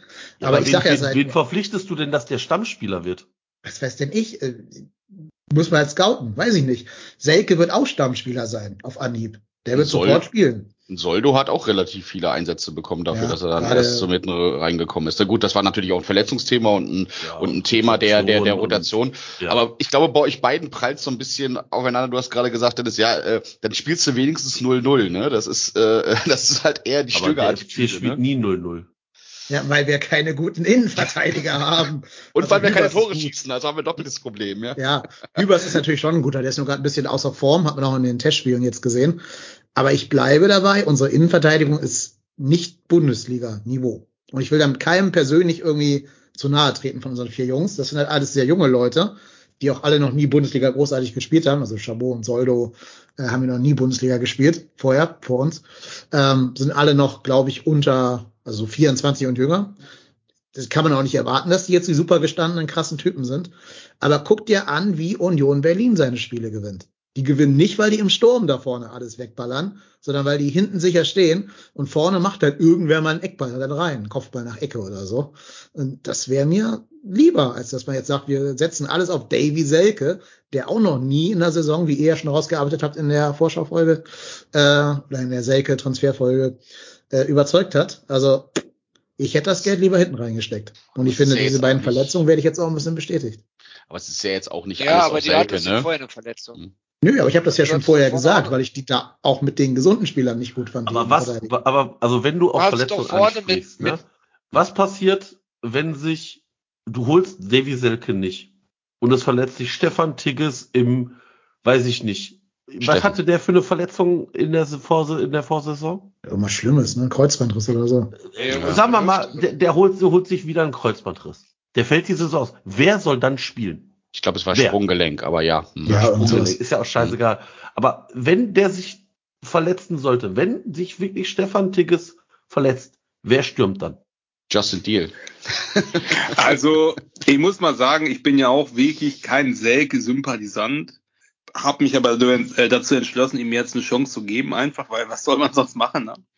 Ähm, und ich glaube, wie Marco schon sagt, wir haben halt einfach nichts in der Hinterhand. Also lieber die, den Spatz in der Hand als die Taube auf dem Dach. Lass ihn doch spielen. Also der kommt für relativ schmales Geld mit einem relativ kurzen Vertrag. Ist es seine letzte Chance? Baumgart ist der Trainer ich würde sagen, da sind ziemlich viele Sachen, die eigentlich gut ausgehen können. Klar, kann auch voll in die Hose gehen oder so, aber ich sag mal, ohne ihn wird's nicht besser. So sehe ich das halt. Also ich will das auch gar nicht gegen Selke gemeint wissen, ne? Äh, macht's unabhängig von der Person Selke. Ich hätte nur immer eher einen Innenverteidiger als einen Stürmer geholt. Egal, ob es jetzt Selke Nee. wäre oder selbst ich- wenn du Cristiano absolut. Ronaldo gekriegt hättest. Nee, Weil der Typ, aber der typ vorne muss ja immer zwei Tore schießen, weil die Abwehr hinten immer eins kassiert. Aber auch dieser, hast- dieser ominöse Superverteidiger, den du gerade skizzierst, der wird doch nicht alleine dafür sorgen, dass der FC auf einmal, oh Wunder, oh Wunder, sattelfest steht in der Defensive. Ja, aber es gibt doch so Spieler, die sind auch im Winter zu anderen Vereinen gekommen. Bei uns war das damals hier, ich habe den Namen schon wieder vergessen. Mavrei, genau. Denk mal an Nürnberg, die sich damals Timmy Simmons geholt haben, wie die plötzlich standen hinten drin. Es Ah, gibt diese Spieler, die die Jungen an die Hand nehmen können und dann vielleicht zusammen mit Skiri und Hector den Verbund da hinten besser in den Griff kriegen, als das jetzt aktuell Chabot und wer immer neben ihm spielt, hinkriegen. Aber äh, Den- Dennis, also zum einen, du musst die Gesamtsituation gucken. Im Sturm hat sich ein Spieler verletzt und du hast äh, äh, äh, da auf der Position hast du jetzt keinen. So, das heißt, du musst es da nachlegen. Da hast du Selke ablösefrei bekommen. In der Abwehr hättest du mit Riyad Majic noch jemanden aus dem eigenen Jugendkreis, den du, wenn es hart auf hart kommen sollte, weil sich einer jetzt verletzt hat, äh, mit hochziehen kannst, der auch schon mit den Profis zusammen trainiert hat. Es ist halt, vorne ist minus eins und hinten ist äh, eine plus eins als Backup vorhanden. Und das ist, glaube ich, der entscheidende Faktor gewesen, sich für den für den, für den, für den Stürmer zu entscheiden. Und du darfst ja auch, musst ja auch mal gucken, äh, was sind die Aufgaben? Und die Aufgaben von einem Mittelfeldspieler sind ja tendenziell in erster Linie nicht Tore zu schießen. Natürlich gehört das bei offensiven Mittelfeldspielern mit dazu, aber die haben hauptsächlich andere Aufgaben, während der Stürmer die Aufgabe hat, äh, die Tore zu schießen. Zumindest diese Stoßstürmer. Und die haben wir halt einfach nicht. Und deswegen, auch wenn es, wenn es echt schwer über die Lippen geht, ist der Transfer von Davy Selke meines Erachtens nach richtig gewesen und wichtiger als in der Abwehr nachzulegen. Also das ist meine subjektive Meinung. Wir haben jetzt ein Torverhältnis von minus acht nach 15 Spielen. Glaubt ihr, wir haben nach 15 Spielen der Rückrunde ein positives Torverhältnis? Nein. Natürlich nicht. Na also. Das Aber- Aber darum geht's doch nicht. Aber du brauchst doch einen Spieler, du brauchst doch einen Spieler, der dir auch vorne, da ist ja nicht nur Tore schießen, das ist Ball festmachen. Wie oft haben wir damals gesagt, ja, wir brauchen auch einen Spieler, der man Ball festmachen kann, der giftig ist, der mit anläuft. Das ist ja nicht nur, der hat drei Tore geschossen. ja, aber wir haben doch Tigges, der ist doch gar nicht verletzt. Den hast du jetzt in eine Verletzung Aber, reingelabert. aber du hattest ist nur einen. nicht. Was passiert, Dennis, was passiert, wenn sich Stefan Tigges Ja, ist er aber Der nicht. Steffen Tigges schon wieder mit. Äh, äh, ja, aber das Ja, du hast aber- einen. Vor allen Dingen, ganz ehrlich, was Steffen Tigges ist gekommen und sollte hinter Anthony Modest hier rangeführt werden. Und dann Genau. ist der feine Herr M aus K nach Dortmund gewechselt, weil er ja als Champions League Bank drücken will, ja. So. Und dann steht der Tigges ganz alleine da und alle zerreißen natürlich das Maul, weil er natürlich nicht so richtig durchzündet. Wenig überraschend in seinem Alter mit seiner Vorgeschichte aus einer Verletzung kommt. Und der Junge hat allen Druck auf seinen Schultern. Daneben stand ein, Zweitliga, ach Quatsch, ein, Regionalligastürmer, äh, ähm, der sich auch verletzt hat. Es gibt niemand mehr. Und da finde ich schon okay zu sagen, wir holen einen erfahrenen Mann und man kann viel über Selke sagen und viel hat er auch noch nicht erbracht. Also er hat noch keine super Saison durchgehend gespielt, aber er hat viel Bundesliga-Erfahrung. Und du hast, ist halt so jemand, wo du auch ein Tigges mal dahinter, der, hinter dem der sich verstecken kann. Ja, und da finde ich schon okay, einen erfahrenen Mann in den Sturm zu stellen, der den Jungen den Rücken frei hält und auch mal sagt, äh, in seiner Prada-Jacke, wo sie langlaufen müssen. Also ich finde das okay. Also ich kann das nachvollziehen, okay. total. Ich finde auch okay. Aber dann darf man sich bitte nicht beschweren, man habe kein Geld mehr für hinten.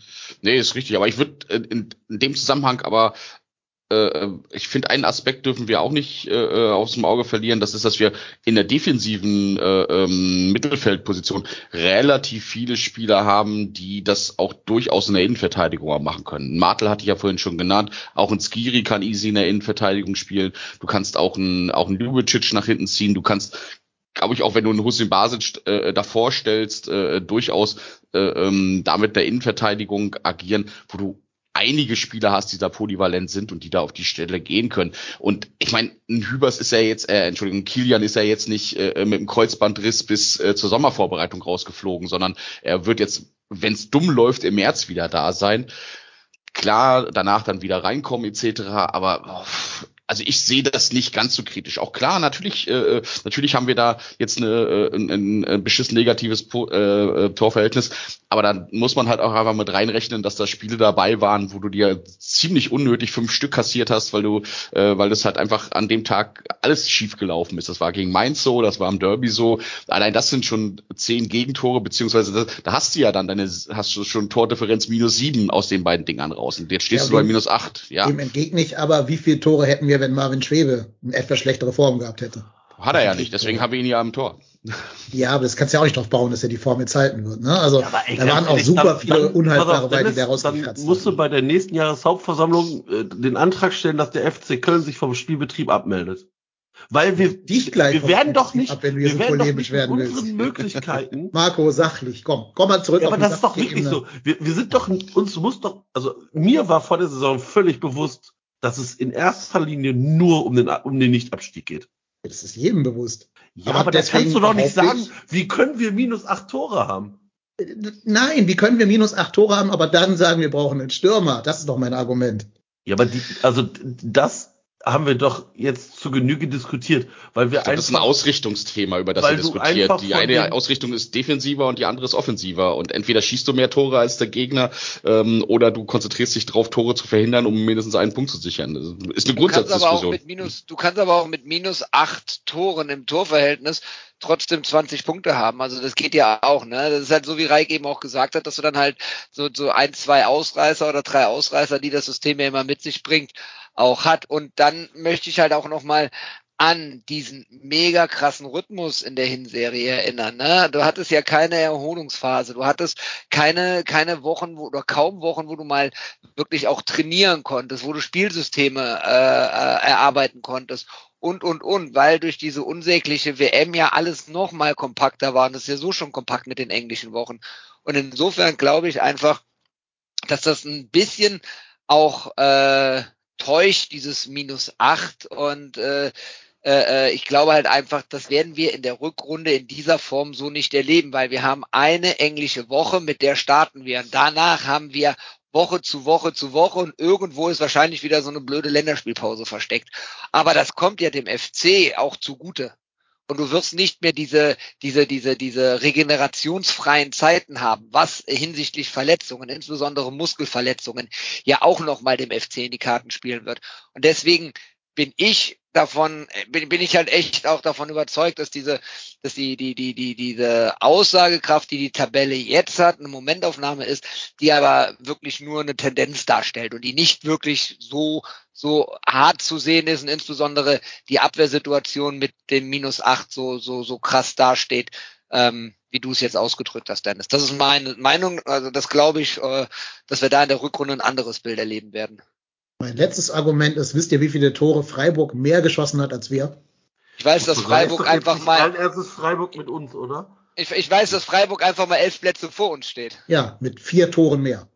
Die haben vier Tore mehr geschossen als der erste. Die FC haben Köln. aber die Und dasselbe Programm, die haben auch europäisch gespielt. Die haben aber auch haben ganz ganz anderen anderen Aufbau in den letzten Jahren. Die haben einen Ginter in der Verteidigung hinten drinne. Darum geht's doch Ähm, nicht.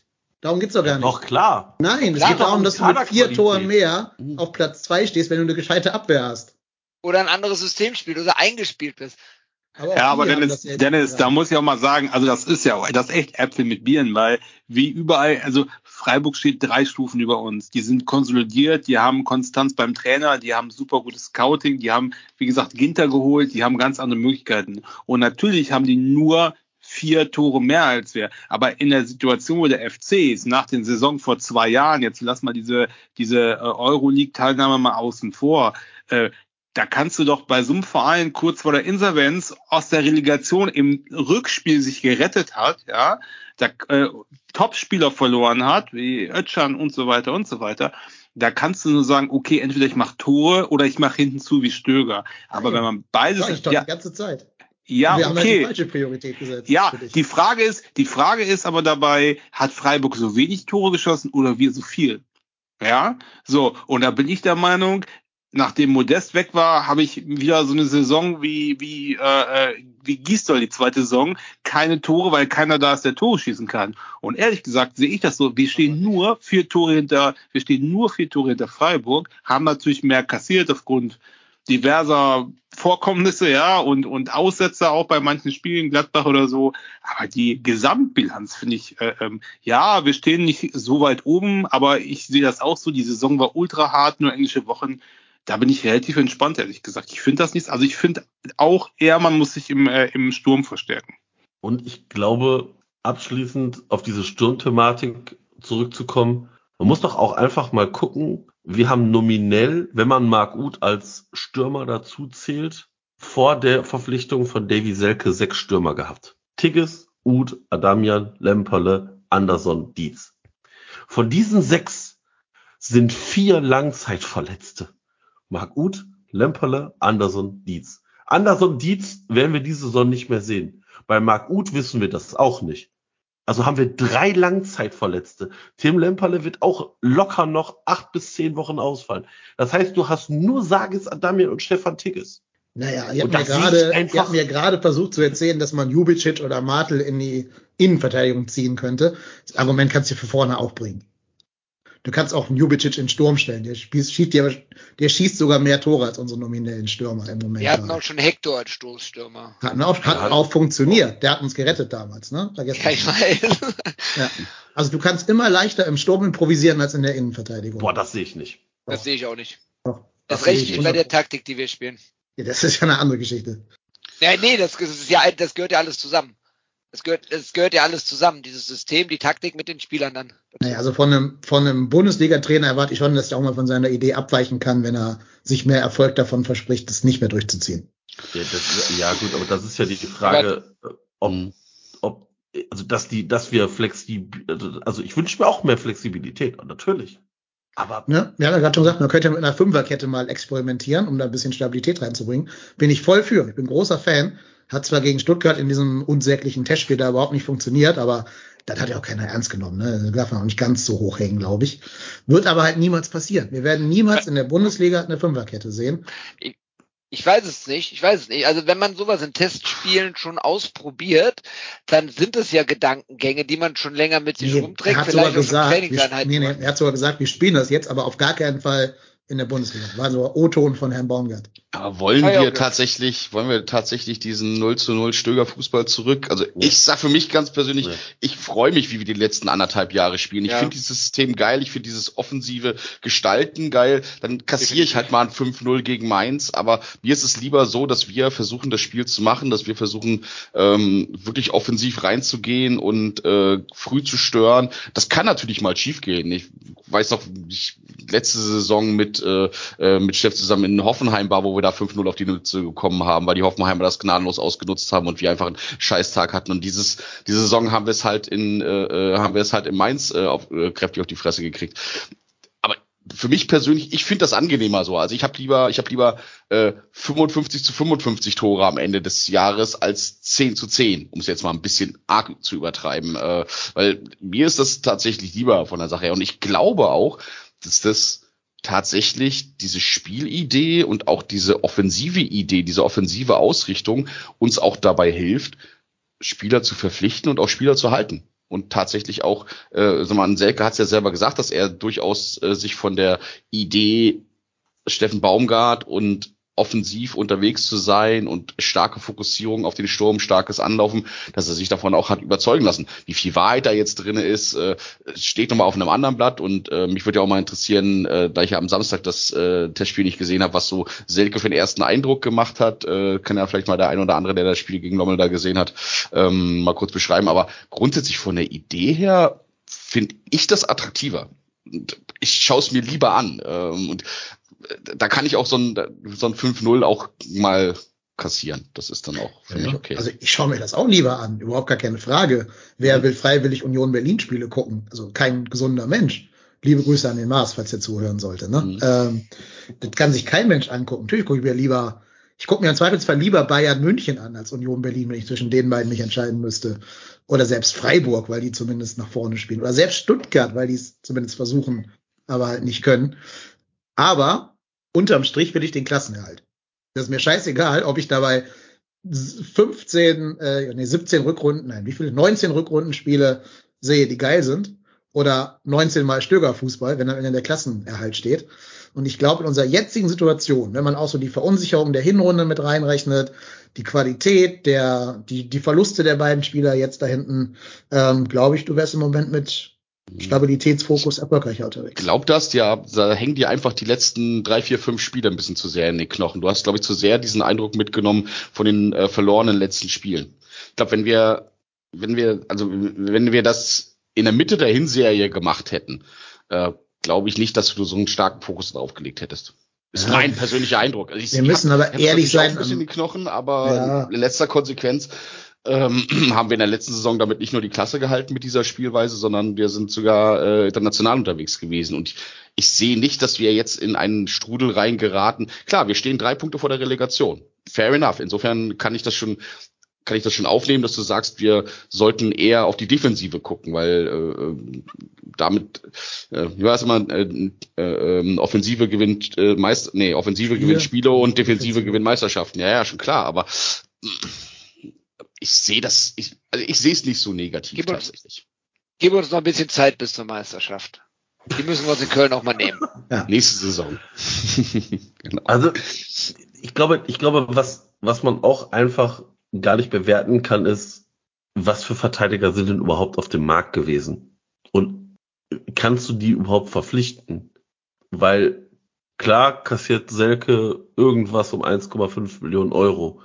Aber ich glaube, das ist ja immer eine, eine Mischung aus Gehalt plus Ablösesumme. Und ich sehe einfach, stand jetzt keinen Innenverteidiger, der dir sofort weiterhilft und der dieses Gesamtpaket von 1,5 Millionen Euro nicht springen würde. Ja, da kennen wir jetzt alle den Markt nicht. Ne? Ähm, ich bin auch nicht wirklich überzeugt davon, dass Selke das jetzt das Pendant davon für vorne ist, also der, der sofort auf Anhieb weiterhilft.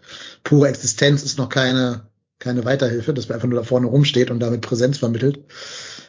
Ich finde auch, dass, also das habe ich aber auch schon zehnmal hier im Podcast gesagt, wir tun immer so, als wären wir diese arme Bettelmaus, die irgendwie um jeden Spieler mit, mit einem Butterbrot und einem McDonalds-Gutschein werben muss. Wir haben fünf Millionen, nee, 6,2 Millionen ausgegeben für Luca Kilian, Sages Adamian, Steffen Tigges und Erik Martel.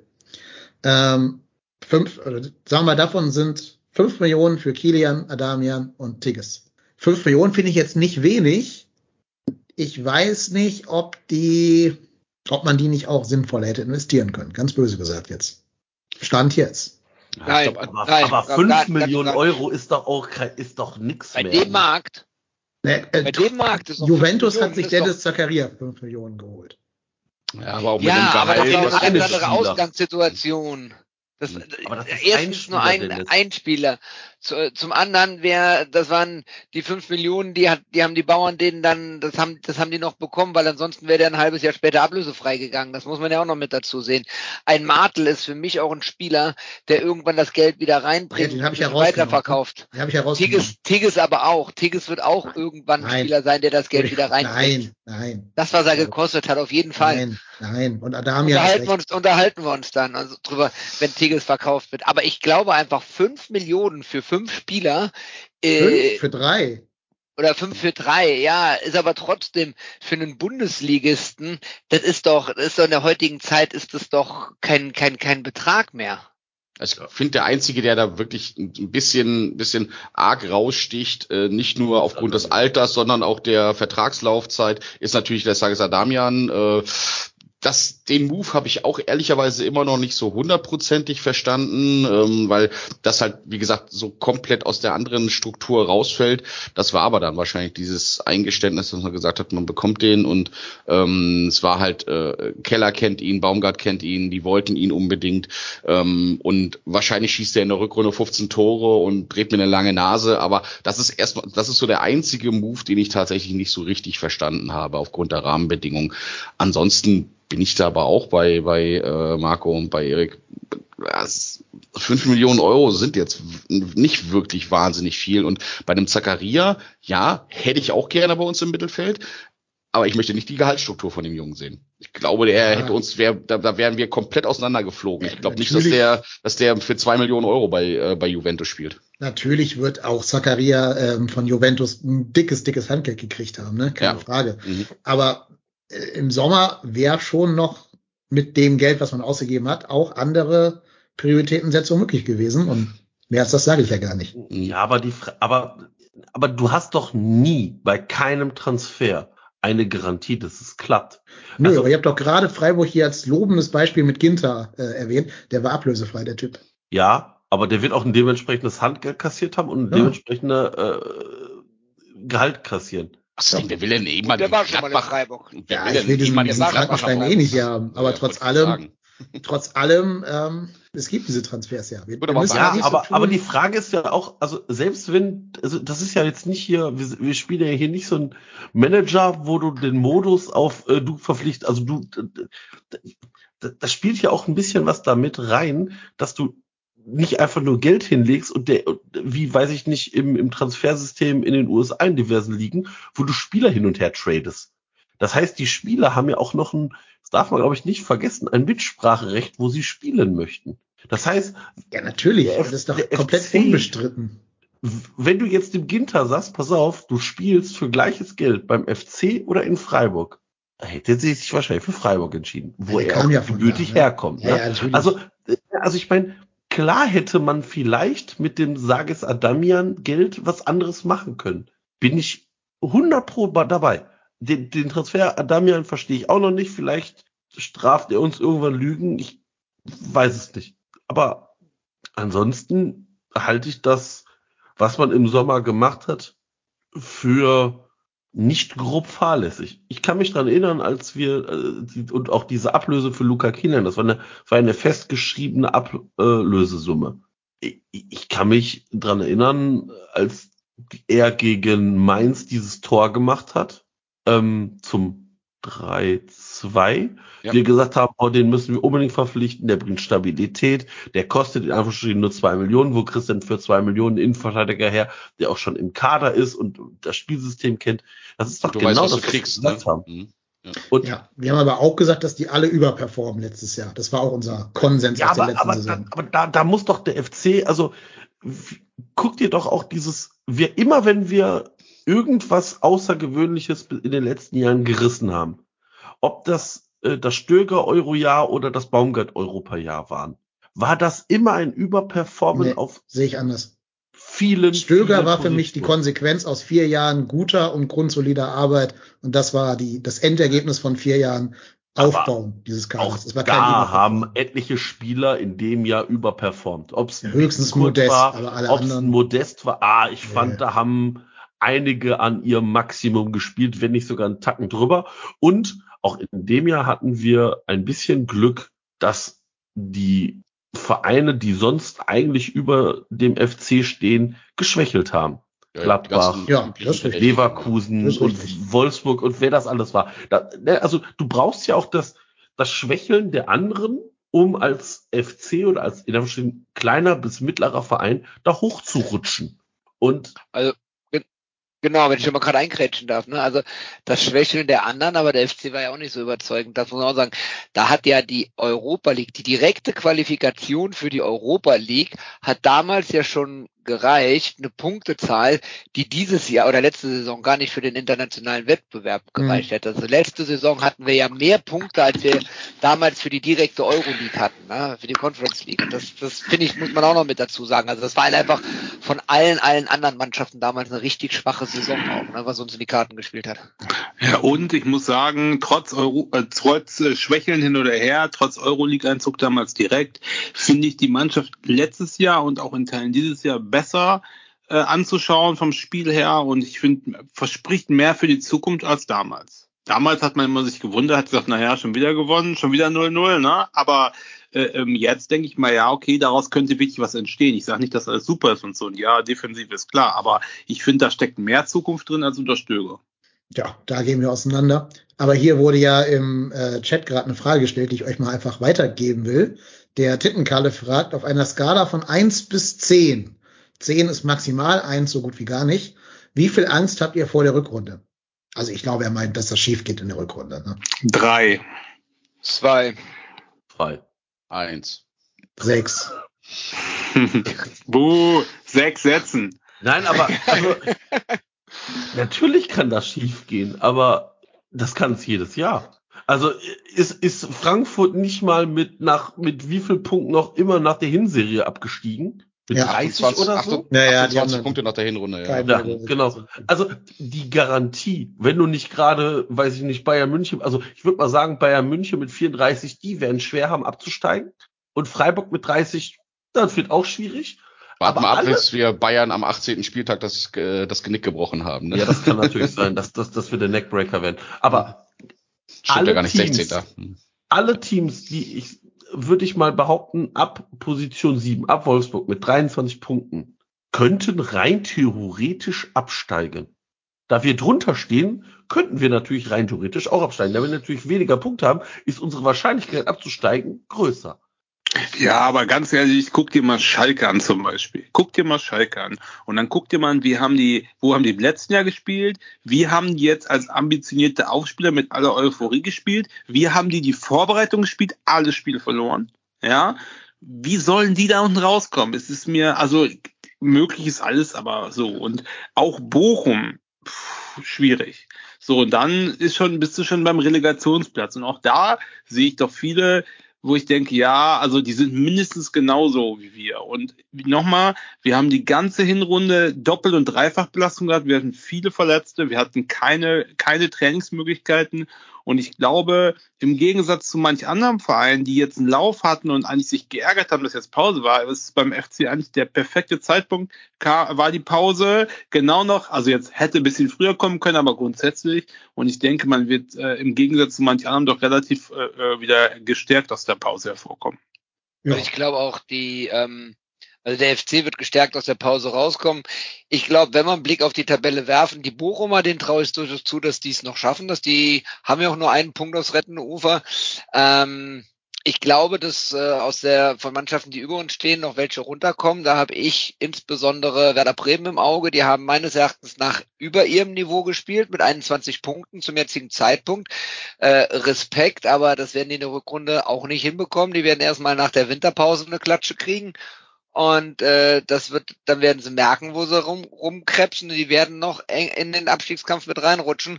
Ich glaube aber auch, dass Herr Werle in der Winterpause den Grundstein gelegt hat dafür, dass Stuttgart ein ganz heißer Abstiegskandidat werden wird. Bei der Unruhe, die da jetzt vorhanden ist. Und äh, unabhängig jetzt mal um die Schwächen der anderen, auch unsere Stärken, was wir ja schon ein paar Mal gesagt haben, ist, dass die Rückrunde für uns einfacher wird, dass wir ähm, mehr Rege Regenerationsphasen zwischen den Spielen haben werden.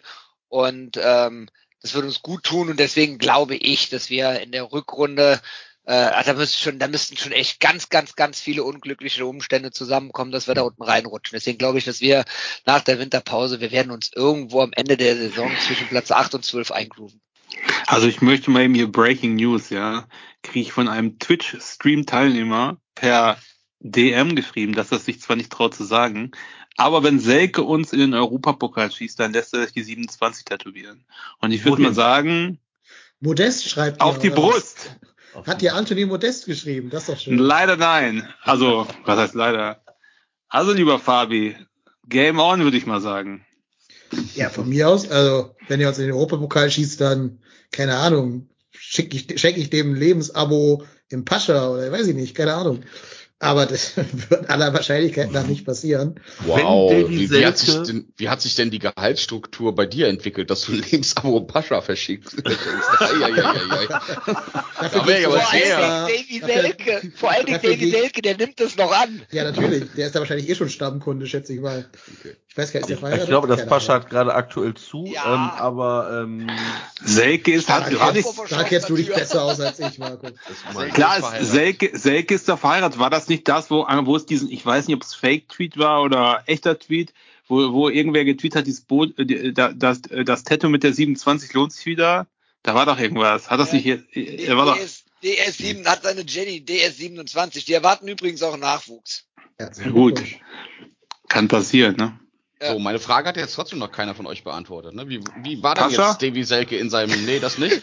äh, das, das, das wird mir, das wird mir Marco schon erzählen. Aber äh, wie war denn jetzt Davy Selke in seinem ersten Spiel für, äh, für den FC? Hat So. er da irgendwie einen Eindruck hinterlassen? So wie jeder andere FC-Stürmer. Bemüht, Okay. mit Abschlusschancen, aber ohne Tore. Alles klar. Aber ich habe ja mit meinem äh, Vorgesetzten geredet, der ist ja beinharter Hertha-Fan. Der hat mir den Spieler so beschrieben, dass er also zumindest immer über den Kampf kommt. Das ist ja Baumgart schon mal sehr wichtig.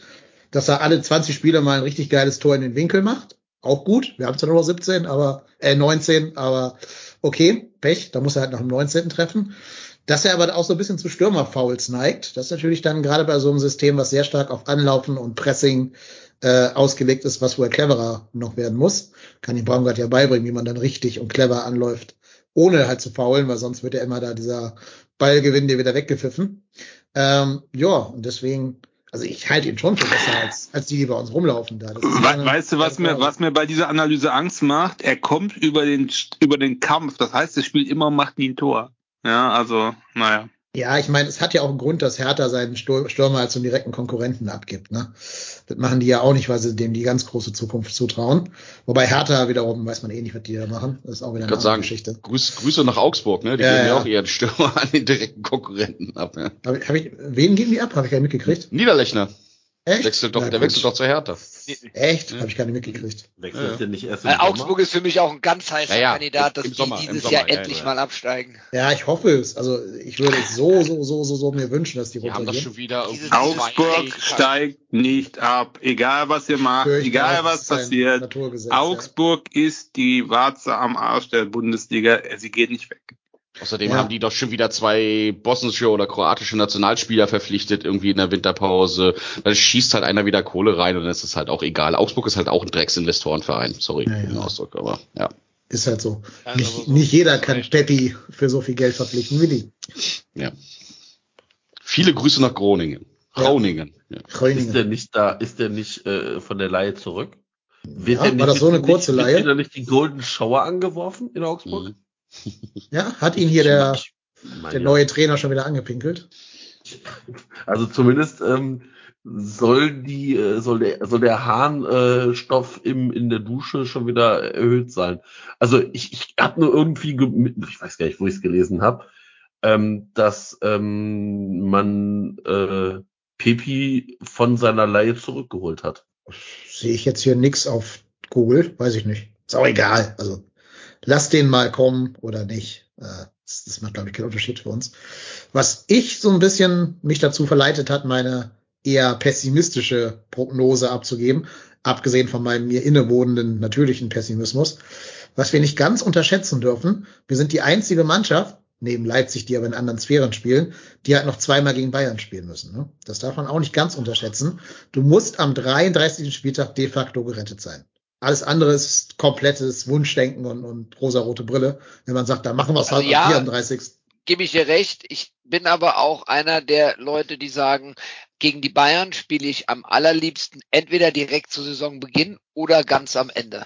Nee, sollten, dann die, die, sollten die, sollten die Bayern äh, ums Dribbeln mitspielen, sprich meist schon Meister sein und noch Pokalfinale und Champions League Finale mitnehmen wollen, sollen, machen, dann könnte das letzte Bundesligaspiel quasi ein Auslaufen werden oder die zweite Garde kann ran, weil man sich dann seine Stars fürs äh, Finale, für die Finale ja, schont. glaube ich aber nicht, weil da wollen sich alle halt fürs Finale, äh, für die Startelf empfehlen. Also ich finde es sogar problematisch, wenn die noch nach dem DFB-Pokalfinale haben oder sowas. Aber ist ja egal. Also gegen Bayern. Also Bayern Also, nicht der BF. also unpopular Opinion, der FC sie geht immer gegen die stärksten Gegner am Ja. besten aus. Am besten. Deswegen- Wann haben wir denn zuletzt gegen Bayern gewonnen? Das ist ja egal. Positive Thinking. Dennis, positive Thinking. Das Glas ist halb voll. Positive Grundannahme. Mindestens ein Punkt ist mein Tipp für Bayern. In beiden Spielen oder nur in dem letzten? Wer ist beim ersten jetzt? Achso, im ersten. Quatsch. Also ich sag mal, in Ja. der, wir gucken uns, wir gucken uns nur mal die erste Woche an nach der Winterpause. Die Und treten allen was im Spielen- Stadion. Bei allen, bei allen Spielen, wo Teile des Podcasts im Stadion sind, kommen drei Punkte. Das wäre gut, weil dann hätten wir ja schon mal neun Punkte nach drei Spielen. Also ich bin, Ja. hier genau. Kriegen wir auch mehr Punkte, je mehr Leute im Stadion sind, dass ja vielleicht die Regeln so ein bisschen ausgebaut werden. Wer- Das, wird bei, ich- das wird, das werden wir noch mal einreichen bei der Ja, DFL. absolut. Aber ich finde, es war jetzt ein schönes Segway in das Vorschausegment auf das Bremen-Spiel. Das ist ja das nächste Spiel, was ansteht. Ähm, wir sparen uns jetzt alle Witze mit Geruch nach Meerestieren. Sollen wir, um ein bisschen aufzuheitern, unsere neuen Kategorie bei einführen? Ja, gerne. Genau, denn wir verabschieden, 5000! Entschuldigung. wir, Ich habe wir die Schätzfrage verabschieden- vorweggenommen. Falsch. 1948. Wir Auch verabschieden mit äh, großem Applaus die Kategorie 3 von 3. Sie hat leider ausgedient und wird in der Rückrunde kein Gast dieses Podcastes mehr sein. Was daran liegt, dass wir ja nicht mehr äh, zu zweit das Ding hier machen mit einem Gast, sondern jetzt ja öfters mit wahrscheinlich mehr Leuten unterwegs sein werden. Und da haben wir uns gedacht, wir müssen dieses Frageformat ein bisschen ändern. Und der Marco als erster Game Master wird euch mal erklären, was wir jetzt machen. Genau. Ähm, drei von drei, aus drei gibt's nicht mehr. Es ist jetzt fünf für fünf. Ähm, wir machen jetzt immer fünf Fragen zu dem äh, Verein, der dann jetzt kommt. Ähm, ist eigentlich relativ einfach. Es gibt fünf Fragen. Es gibt keine Multiple Choice mehr, sondern offene Fragen. Ähm, einer wird die Fragen vorbereiten. Also einer der Teilnehmer des Podcasts. Auch für heute, für Bremen bin ich das. Ähm, die Frage wird gestellt, dann haben alle die Möglichkeit zu antworten. Wenn keiner die Antwort weiß, gibt es Tipps. Und ähm, wer am Ende die meisten Punkte hat, darf bei der nächsten Podcast-Folge äh, in darf die Fragen vorbereiten und ist sozusagen der Game Master. Und ähm, ja, wir, äh, ja, ich bin mal gespannt. Also ich ähm, habe Das mir heißt, das Bremen- heißt im Klartext, das heißt im Klartext, derjenige, der die Runde gewinnt, wird bestraft, dass er eine. Sondervorbereitungsaufgabe für die nächste Aufnahme hat. So sieht das aus. Das habe ich äh, genauso äh, erfolgreich äh, in der in der Vorbereitung verschwiegen, natürlich. Aber äh, klar, Das ist Wie, Aber, in der äh, Schule, wie in der Schule, wenn man sagt, die schnellen Schüler können schon mal Aufgabe 5 machen. Wird Mhm. auch der. Schnelle bestraft. Ja. Gibt Marc, ja- es gibt ja ist in- echt ein Meister in Motivation. Ich Aber die. Frage, die, die Frage ist, wollen wir nicht noch ein bisschen negativ motivieren, dass wir ich habe auch schon überlegt, ob mit für je, ob es Ja, für jeden Tipp genau. äh, 10 Cent Strafe gibt. Für jede falsche Antwort, ne? Und für jede falsche Antwort auch 10 Cent. Ein Euro, Bin oder? ich hier arm, da bin ich Boah, hier arm. Also ich muss für Tore, ich muss für Fragen? sehr, Ja, meine Güte, kostet weniger als eine Pascha-Mitgliedschaft. Also, Äh, wir Aber ich können ja mit mag 50 Marco. Cent mal du starten. kannst ja einfach nichts sagen. Du musst ja nicht, die zwingt ja keiner Ach falsch so. zu antworten. Achso, Du musst ich ja hätte nicht eine Antwort gesagt, geben. äh, der, also Okay. die drei, die nicht oder die, die nicht richtig antworten, zahlen per se schon mal 50 Ach so, ich dachte, es ruft einfach rein, wer die richtige Antwort weiß. Haben wir uns Ja, doch so. geeinigt. Ja, okay. Ja, wir werden, also gerne sind da auch äh, die, die Twitch-User äh, äh, mal. Könnt, ihr könnt euch ja mal überlegen, wie wir noch Geld äh, aus den Leuten, die nicht antworten, falsch antworten oder äh, irgend gar nichts machen, äh, noch bestrafen. Ja, also ich finde, wer so richtig cocky reinruft und irgendeinen Blödsinn als Antwort gibt, der kann ruhig auch mal zahlen. Das sehe ich auch. Ja. Ja. 5000! Ja, So. haben wir schon Ja, da- da da, da hat Daniel schon gesagt, was er jetzt bezahlt. Sehr gut. Mhm. Also ich, ich wäre bei, ich, ich wär bei 50 Cent pro falsche Antwort. ja. Lass uns das doch einfach vom Grad der Dummheit der Antwort abhängig Oh, machen. Ist das okay? Ja, das können wir auch. Die anderen vier Ja, entscheiden. das, ist mir, das ist mir aber zu subjektiv. Ey. 5000 ist immer scheiße. Wird vor allem sehr teuer für dich, Daniel. Ja, ich wollte es nicht so direkt sagen. Das wird dann am Gehalt gemessen. Ja. Liebes Mobbing-Tagebuch. Muss dann, muss dann immer äh, Lohnabrechnung bei mir einreichen und ich bewerte dann, äh, was die Ja. Strafzahlung ist. Wie bei der DSL. Ein, ein auch Prozent. Bruttogehalt. Ja. Ich glaube, wir kriegen das schon hin, uns dafür eine angemessene Strafe auszusuchen. So, seid ihr denn, seid ihr denn, seid ihr denn soweit? Seid Ja. ihr Werder fit? Also Go. alle, alle unmuten und hier. Fishy as hell. So, erste Frage. Gegen den FC treffen ja auch ganz oft Ex-Spieler. Wie viele Ex-Spieler hat denn Werder Bremen im aktuellen Kader? Und wer sind die beiden? Äh, Zwei. Zwei. drei. Bittenkurt, Bittenkurt Dafür 5 Weiser. Euro von Marco für Dummheit. Bittenkurt, Bittenkurt und Mitchell Weiser. Ja, das ist doch groß. Auch, auch gleichzeitig die beiden Torschützen vom nächsten Also- Samstag. Die 5 Euro zahle ich gerne. genau. Wer so ist, gewusst. wer ist der Dümmste im Podcast so und warum ist es Marco, ja? Ich hätte es aber auch so gewusst, tatsächlich. Oh Mann. Ich, ich, ich, muss mich- ich, ich warte bitte fünf Minuten mit der nächsten Frage. Ich muss mich jetzt erstmal auslachen hier. Ich schreibe jetzt mir erstmal einen Punkt auf hier.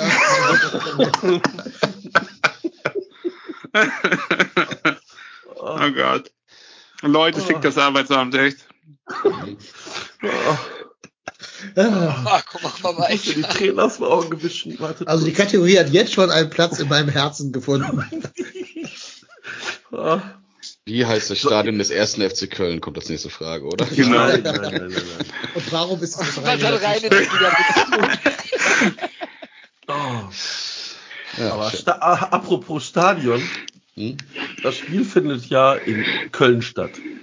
Wie ist denn der richtige offizielle Stadionname? Unserem Nicht in. Köln, sondern in Bremen. Wohnen West Arena. Weserstadion. Nee, Weserstadion presented bei Wohnen West oder sowas. Die haben es nicht Wohnen West Stadion genannt, aber es ist Wohnen West irgendwas. Ich weiß es nicht. Ich kenne nur Weserstadion. Das ist bestimmt falsch. Das klingt zu, zu naheliegend. Also, ich sag mal so, es war bisher keine richtige Antwort dabei, Aber zwei, die ganz nah waren. aber ihr seid nicht so weit davon entfernt. Ich glaube, sie haben es belassen, dass es Weserstadion heißt. Und ich meine, dass es irgendwie, Aber West in ist West. auch irgendwie mit da drin. Ja, Hm. Weserstadion bei Wohnen Weststadion? Nein. Nee, selber nicht. Das war ja so der große Aufschrei. Es sollte, es ist, glaube ich, das Weserstadion geblieben, aber äh, präsentiert West von an Wohnen der West. Weser. Genau. Weser Invest. Ja, also die richtige Nennung ist noch nicht. Der Reik ist nah dran, nah dran. Was hast du gesagt, Reik? Gesagt, äh, Weserstadion präsentiert von oder oder oder powered by. Quatsch. Hey. Wohnen West Weserstadion. Yes! Richtig geraten. Da, Richtig geraten. da, da, da. Es ging ja nur andersrum. Genau. Das Wohninvest. Wohninvest. Ist das bescheuert? Ehrlich? Ja. Ja. Ach du Scheiße. Aber schreibe ich, jetzt Leute, den, Leute. schreibe ich jetzt den anderen Minuspunkt auf? Oder? Nein, also eigentlich Nein. darf Daniel überhaupt keinen Pluspunkt bekommen, Nein, nein, das ja war gar Glück. nicht da drauf gekommen wäre. Und ich wäre niemals auf der Rock. Ich, ich, Ja, äh, ich, ja- wir haben ja ich gesagt- nehme diesen Preis nicht an. Ja. Doch, doch, doch. Also wir haben ja gesagt, es gibt Hilfe, wenn alle, wenn, wenn man, wenn alles struggelt. Also lieber Ja, Chat, keiner- was soll, wer soll den Punkt bekommen? Ihr dürft jetzt Nö. entscheiden, wer den Also, Punkt für das. Nö, nö. Wenn schon Daniel, Nee, der hat jetzt Stadt- einzige ja, richtig gesagt. Geraten, gebe ich zu geraten. Ist ja egal. das ist egal. Geraten Das ist wäre bei einer Schätz, das wäre bei einer Schätzfrage auch so. Schreibt Daniel den Punkt auf. Das passt. Sicheres Auftreten bei völliger Ahnungslosigkeit. Ah, das, Schöne, das. Schöne ist ja, je weniger Punkte ich habe, desto weniger Punkte, äh, desto größer ist die Wahrscheinlichkeit, dass ich keine Fragen vorbereiten muss. Das ist doch schön. Ja, wenn die anderen vier dran waren, bist du aber auch automatisch dran. Genau. Hä? Aber vorher, das ist keine Es hieß immer der Sieger. Ja, Ich das werden wir, wir werden, ganz ehrlich, glaubt ihr allen Ernstes, dass wir den Erik da durchkommen lassen? Dann Ja. werden wir uns alle intern absprechen. Da gibt Ja. es nachher eine Gruppe geben, eine WhatsApp-Gruppe, TDH ohne Erik und dann antworten wir alle einfach falsch. Mhm. Ja. Ähm, So, weiter. Nächste Frage. Werder Bremen gibt ja auch gerne mal Geld für Spiele aus. Wer ist der teuerste Neuzugang nach Ablösesumme bis heute? Carlos Alberto. Roberto. Carlos Alberto. Falsch. Scheiße. Boah, Ich wollte es auch Das sagen, habe aber das schon. das, das habe ich letztens noch gelesen. Sag mal die Frage nochmal, wie, nach Ablösesumme, also die Ablösesumme, die Stadion. Bezahlt hat. Wer, wer, ist, wer ist der teuerste so, Neuzugang, wenn man nur die reine Ablösesumme, also ohne Gehalt und was auch immer, Handgeld oder was auch immer? Boah. Für Also wen haben denn richtig Alberto Kohle ja. gelatzt? Oh. Mhm. Äh, Das ist, das, das ist Özil? Spieler. Nee, ne? Özil nicht. Nee, ist War das nicht Johann Miku? Pizarro. Nein. nein. Vielleicht alle zusammen addiert, ne? Oder wie heißt, wie hieß der, der Brasilianer hier? Wie hieß der Carlos Brasilianer? Alberto. Ach, Diego. Carlos Alberto. ne? Diego. Ach so, Diego. Ja. Nee, Diego haben sie auch geholt, als er noch nicht so wertvoll war. Der, da ist der Marktwert erst da explodiert, als er da war. Ich Ja, weiß der hat nur, aber einen zweistelligen Millionenbetrag gehabt. Ich weiß nur, sie hätten fast 12 Millionen für Davy Selke ausgeben müssen, wenn sie nicht abgestiegen wären. Wäre aber auch nicht der teuerste wahrscheinlich. Wahrscheinlich nicht. Also ich gebe mal, den Sag mal die Summe vielleicht. Ich gebe mal den ersten Tipp. Die Summe sind 13,5 Millionen Euro. So wenig. Boah. Okay. Ist gar nicht so viel, ne? Ja. Mhm. Und schon Euro. Euro war. Euro. Euro. Puh. Naja, D-Mark, das ist ja auch schon ein bisschen her. Ne? Hm, hm, wen haben die denn, der so richtig viel Geld gekostet haben könnte? Ja, leider interessiert mich Werder ja auch irgendwie gar nicht so, von daher. Ich gebe mal den nächsten Tipp. Dieser Spieler spielt nicht mehr bei Werder Bremen. Super. Ja. Das war zu erwarten nach einer Zweitligasaison. Der, äh, Davy Klaassen, Marco, Davy Klaassen? Das ist richtig. Ja. Tatsächlich. Unglaublich. Für den Wow, haben die das ist 13,5 nett. Millionen ausgegeben, ja? 13,5 Millionen äh, kam damals in der Saison 18, 19 vom FC Everton. Aber ich meine, der hat auch wieder reingespielt, oder? Als er nach Ajax gegangen ist. Ja, 11, Komma noch was Ja. oder irgendwie knapp, knapp darunter, ja. Was glaubt ihr denn, Stark. wer Nummer zwei ist? Ist Das ist jetzt aber Carlos nur- Alberto, oder? Nein, Nee, der war nur 7,5, glaube ich, dieser Carlos. Alberto. 7,8. Nah dran. Acht. Ja, also da ist, da ist Luft. Also zwischen dem zweiten und Carlos Alberto ist jetzt auch nicht so viel. Keins. Also Hörer von 390, der Enzo wird sich jetzt freuen. Also Warte mal, kam der aus Stuttgart Ist oder was? ist das einer aus Nein, Stuttgart? nein, Ah, nein. er- nee, Dem Namen nach. Okay. Dem Namen nach. Ein Italiener oder was? nee. Ist der nicht sogar Enzo? Hat was, hat was mit dem Spieler zu tun. Hm. Ist das eigentlich auch eine Frage oder ist es nur. Nein, das ist keine Frage, ist ach einfach so, nur so. ach so. Äh, Marco Marin. Oh Gott. Ach so. Okay. Was macht eigentlich Den Marco Marin? Ja. Genau. Komplett vergessen. Marco Marin? Ich verdrängt. für den gelatzt, gelatzt 7,2 8,2. 8,2. 8,2 für Marco. 8,2. Und Die haben das aber auch äh, in der Saison 2009, 2010. Ne? Also die haben- dann, oder wo kam der her? Das Geld wäre bei mir besser angelegt gewesen. Ich Die haben aber auch, glaube ich, gut dafür bekommen, als Chelsea ihn dann geholt hat, oder? Ja, wahrscheinlich. Mm, Das war schon in Ordnung, glaube ich. Ja, ich glaube, der hat so, sogar wieder reingespielt. Na dann.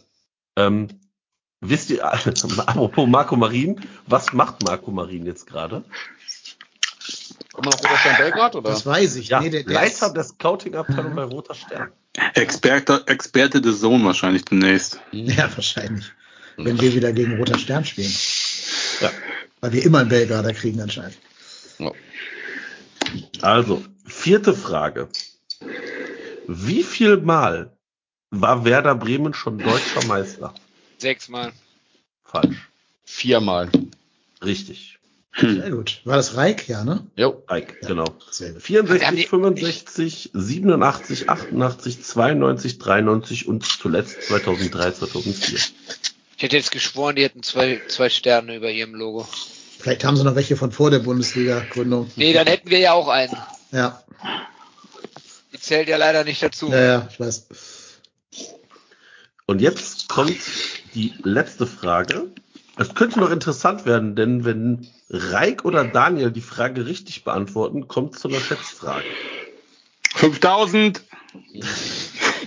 So, das gibt jetzt einen Straf-Euro dafür. Ja, Was? Wirklich. Nee, die Frage, Uh. die Schätzfrage ist, wie viele Gäste Fans bringt Werder Bremen mit? Hast du. 5000. Und ein Erik. 5001. Ähm, Ich bin ja auch im Heimbereich. Ja, du drei kommst mit. Du kommst mit im Bus. Das stimmt. Ja, komm, Markus. der Spieler mit dem höchsten Marktwert ist bekanntlich Niklas Füllkrug. Wer ist denn der Spieler im, äh, im, aktuellen, ähm, im aktuellen Kader bei Bremen mit dem zweithöchsten Marktwert? Boah. Toprak. Ömer Toprak. Pavlenka. Gut. Bittenkurt. Falsch. Ah, nee, wie heißt hier? Pavlenka? Der, Nee. der Stürmer, der Stürmerkollege hier von Füllkrug. Wie heißt denn der andere da? Dux, Dux glaube ich nicht. Nee. Ich sag, es ist tatsächlich Mitchell Weiser. Falsch. Ich sag, Verdammt. ich sag Pavlenka. Falsch. Okay, jetzt haben wir alle schon einmal geraten, oder? Romano ähm, Schmid. Was? Romano Schmid.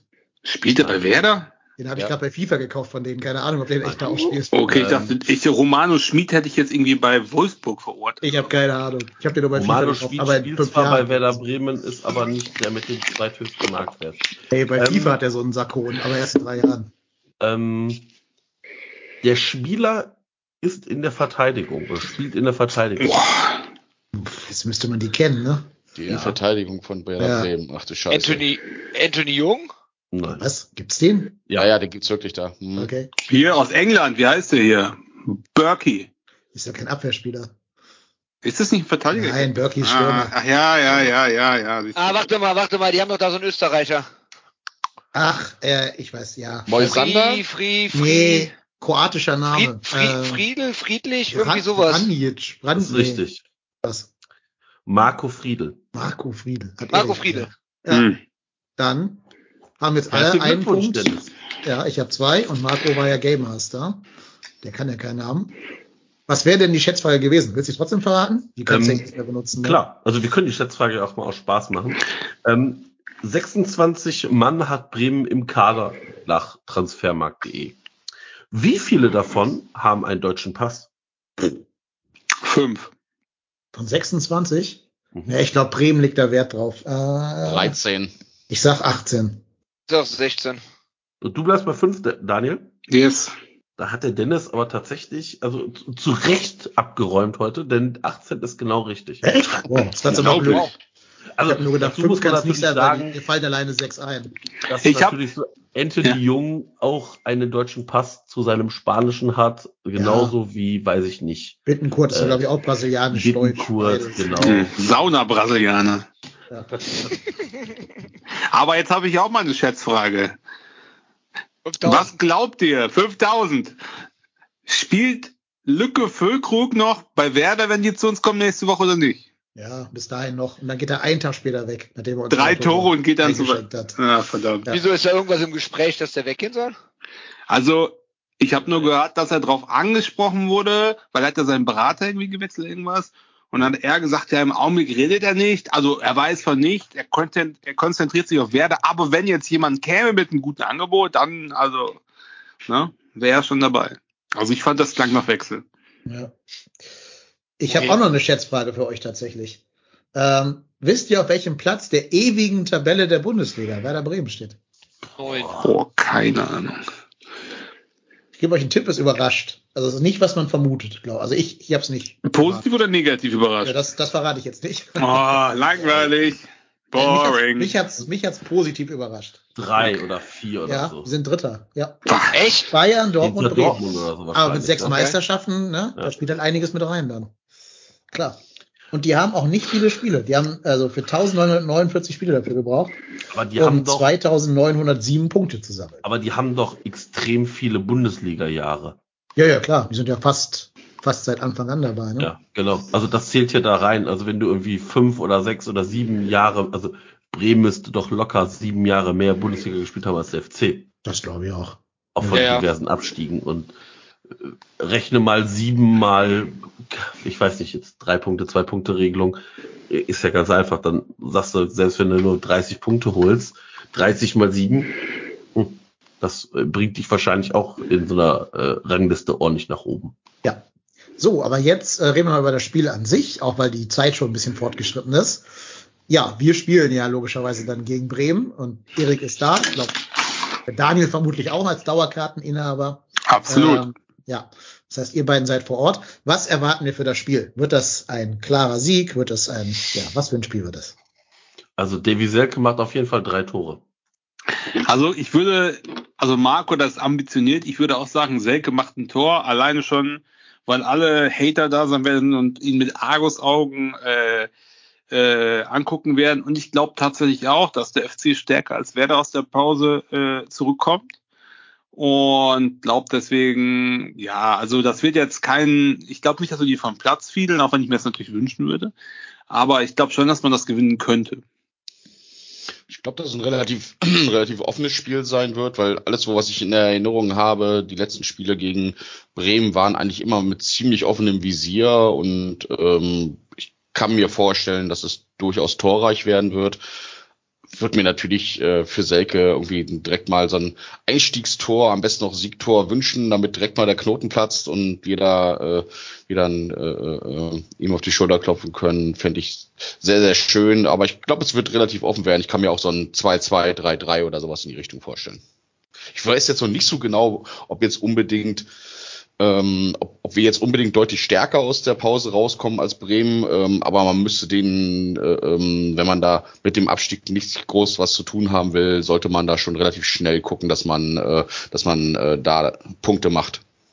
Also ich glaube eher, dass, also es wird relativ, die Bremer sollten mal, sind gut beraten, wenn die Bremer keine Tore schießen oder nie so viele schießen, weil die haben echt eine stabile Abwehr, finde ich.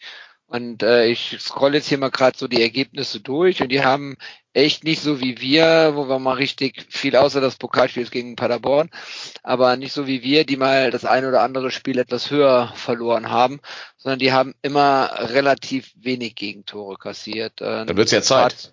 Ein paar zu Null Spieler auch. Deswegen glaube ich, wird schon schwer, muss den, den Abwehrregeln musst du irgendwie durchbrechen. Ich bin auch dabei, dass Davy Selke, das ist Murphy's Rule, äh, Davy Selke, der wird, wenn er spielt, wird er ein Tor machen. Ähm, ich befürchte aber auch, dass der Saunaboy, wenn er spielt, äh, zumindest eine Vorlage zu einem Tor gibt. Insofern ähm, glaube ich, das wird ein, wird ein enges Spiel, wo wir am Ende mit dem Quäntchen Glück äh, das Ding gewinnen mit einem Torunterschied. 2-1, 3-2 oder wie auch immer. Ich glaube auch, dass Bremen eine schlechtere Rückrunde als Hinrunde spielen wird. Also eine Rückrunde in erweiterten Sinne. Und ähm, warum soll das nicht jetzt schon beginnen? Ne? Die kommen jetzt gegen eine frische, motivierte Köln-Mannschaft ins Rhein-Energiestadion. Die Jungs wollen sich alle vielleicht auch ein bisschen rehabilitieren für die letzten drei Spiele vor dieser Winterpause. Ähm, also ich glaube, sogar die ersten Spiele werden bei uns besser ausfallen als die äh, dann später folgenden Spiele der Rückrunde. Insofern glaube ich, wir kommen da raus und Bremen weiß gar nicht so genau, wie ihnen geschieht, wenn dieses Baumgart-Pressing in den ersten paar Spielen noch so richtig frisch und munter und so greift. Ich sehe da auch Chancen, wenn wir die Chancen, die wir erspielen, äh, nutzen und wenn wir hinten den Laden da dicht kriegen gegen, also Füllkrug ist ja schon ein richtig gutes Kaliber, muss man leider sagen. Da ist also volle Konzentration und auch ein guter Marvin Schwebe gefragt. Aber ich sag mal so, why not? Why not? Warum nicht die ewige Tabelle wieder einen Schritt näher an Bremen ran robben?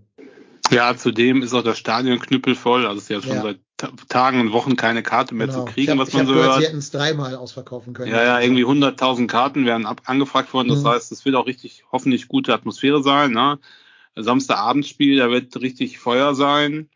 Und äh, aber eins sage ich euch, äh, wenn der Schmet wenn der wenn der der ähm, Sauna Brasilianer den Schmetterling macht, dann kletter ich über den Zaun. Ey. Dann ist Spieler vor. denk, Wegen an deine, Platzsturm. denk an deine Maske, deine, deine Sturmhaube. Ja, ja, ja, ja, FC Sturmhaube. Genau. und den Maleranzug. Ähm, ganz spannend, die Bilanz hier, diese direkte Vergleichsbilanz, ist exakt ausgeglichen.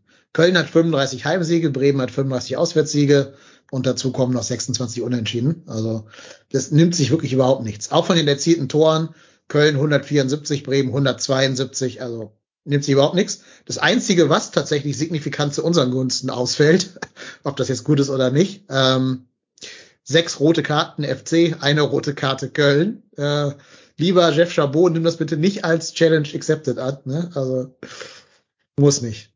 Ach, und by the way, Entschuldigung, Entschuldigung, du hast gesagt, sechs, sechs rote Karten Köln, eine rote Ja. Karte FC. ja, ja, ja, ja. Äh, Muss Eine ich da rote nicht Karte einordnen. Bremen, meinst du? Bremen meinst du? Eine rote Ja, Karte Bremen, Bremen. Hat, Bremen hat eine rote Karte gesehen. Und der Ach so, weil du, du hast ja, gesagt, du, hast aber FC gesagt. du hast gesagt, sechs rote Karte Köln, eine rote Karte FC, deswegen Ja, bin ich so.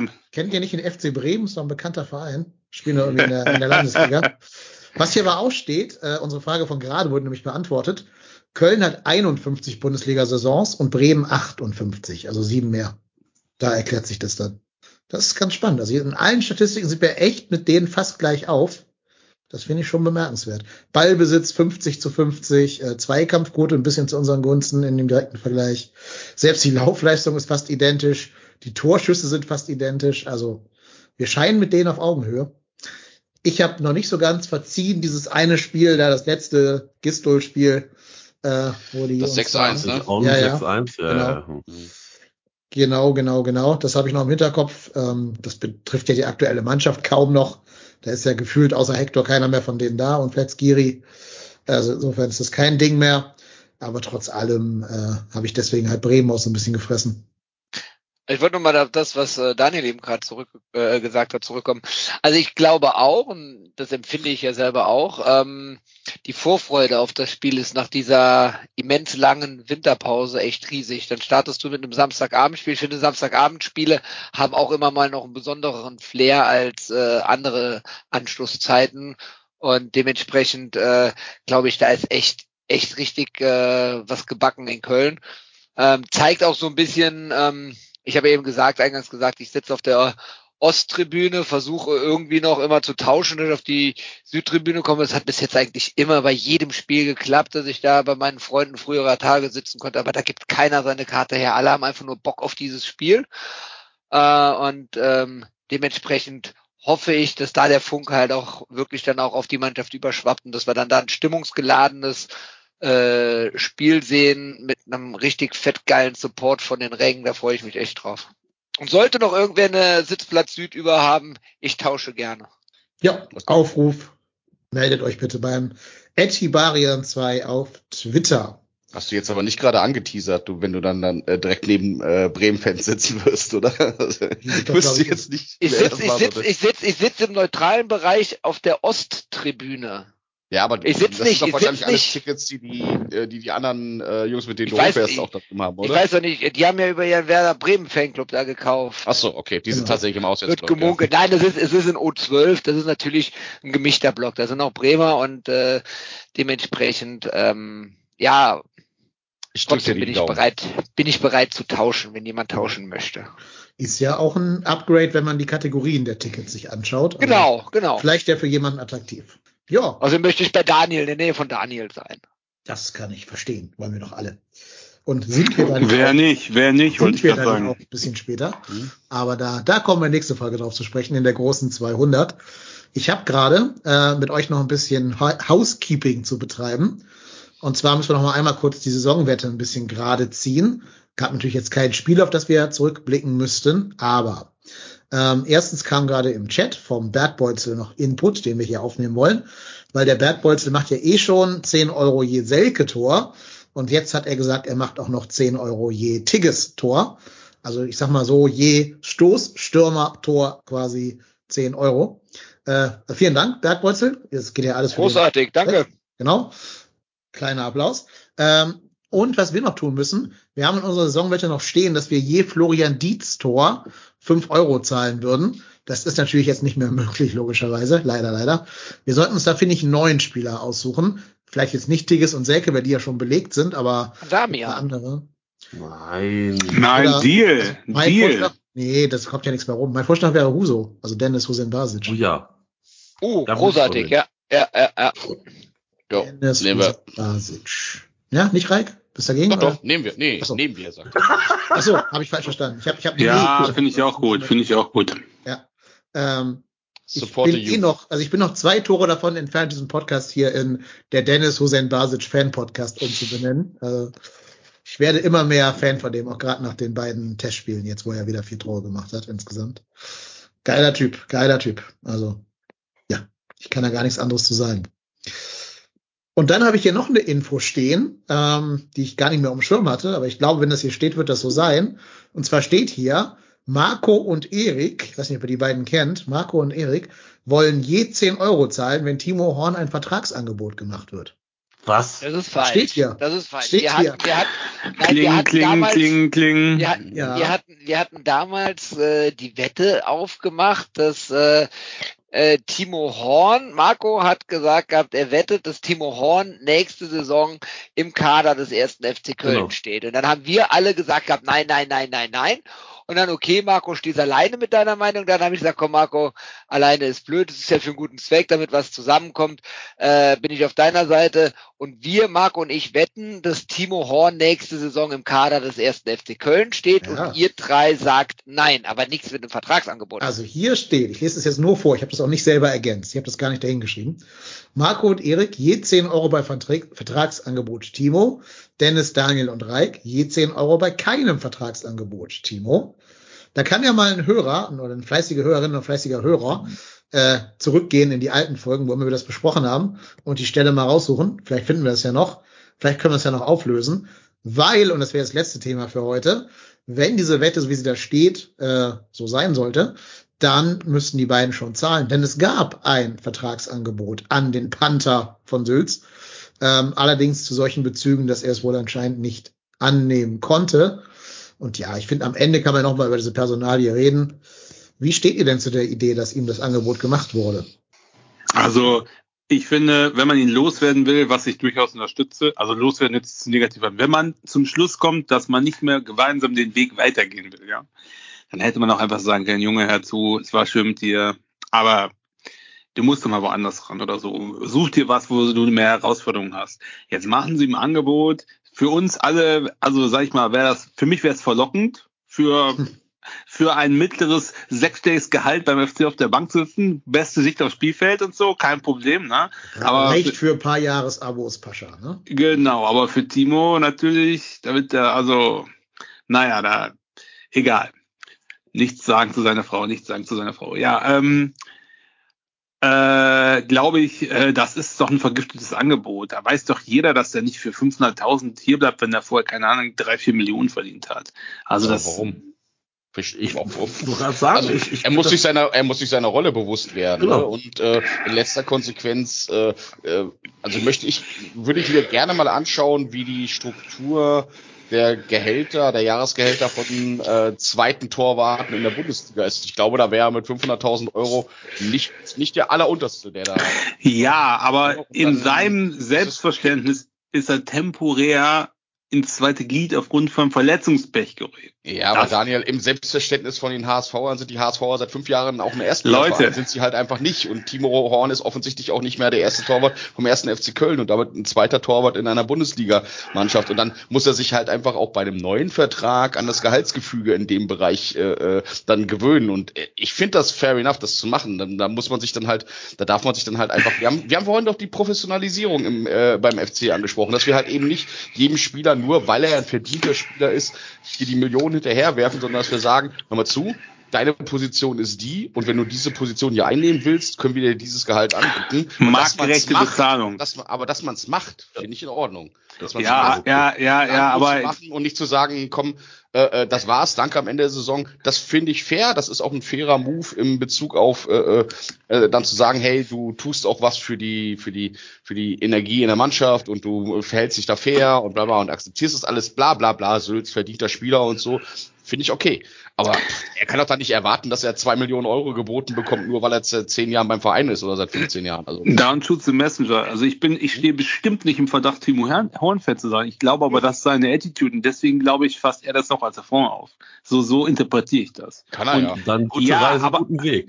Ja, aber die, jetzt mal unter uns, Jungs, der weiß doch, die wissen doch im Verein, wie der Horn tickt. Man, also der ist doch schon ewig da. Jeder weiß das.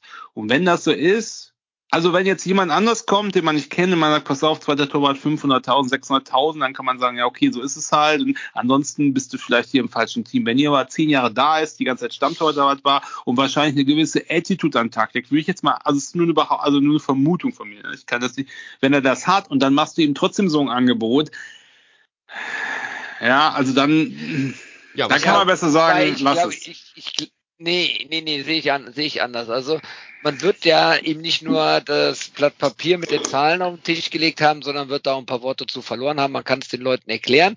Das ist ja auch bekannt, dass da eine neue Gehaltsstruktur beim FC entsteht. So, und ähm, ich glaube schon, dass äh, man Timo Horn auch ein Vertragsangebot vorgelegt hat, was höher ist als bei anderen Ersatzspielern, designierten Ersatzspielern, die ähnliche Einsatzzeiten haben wie er.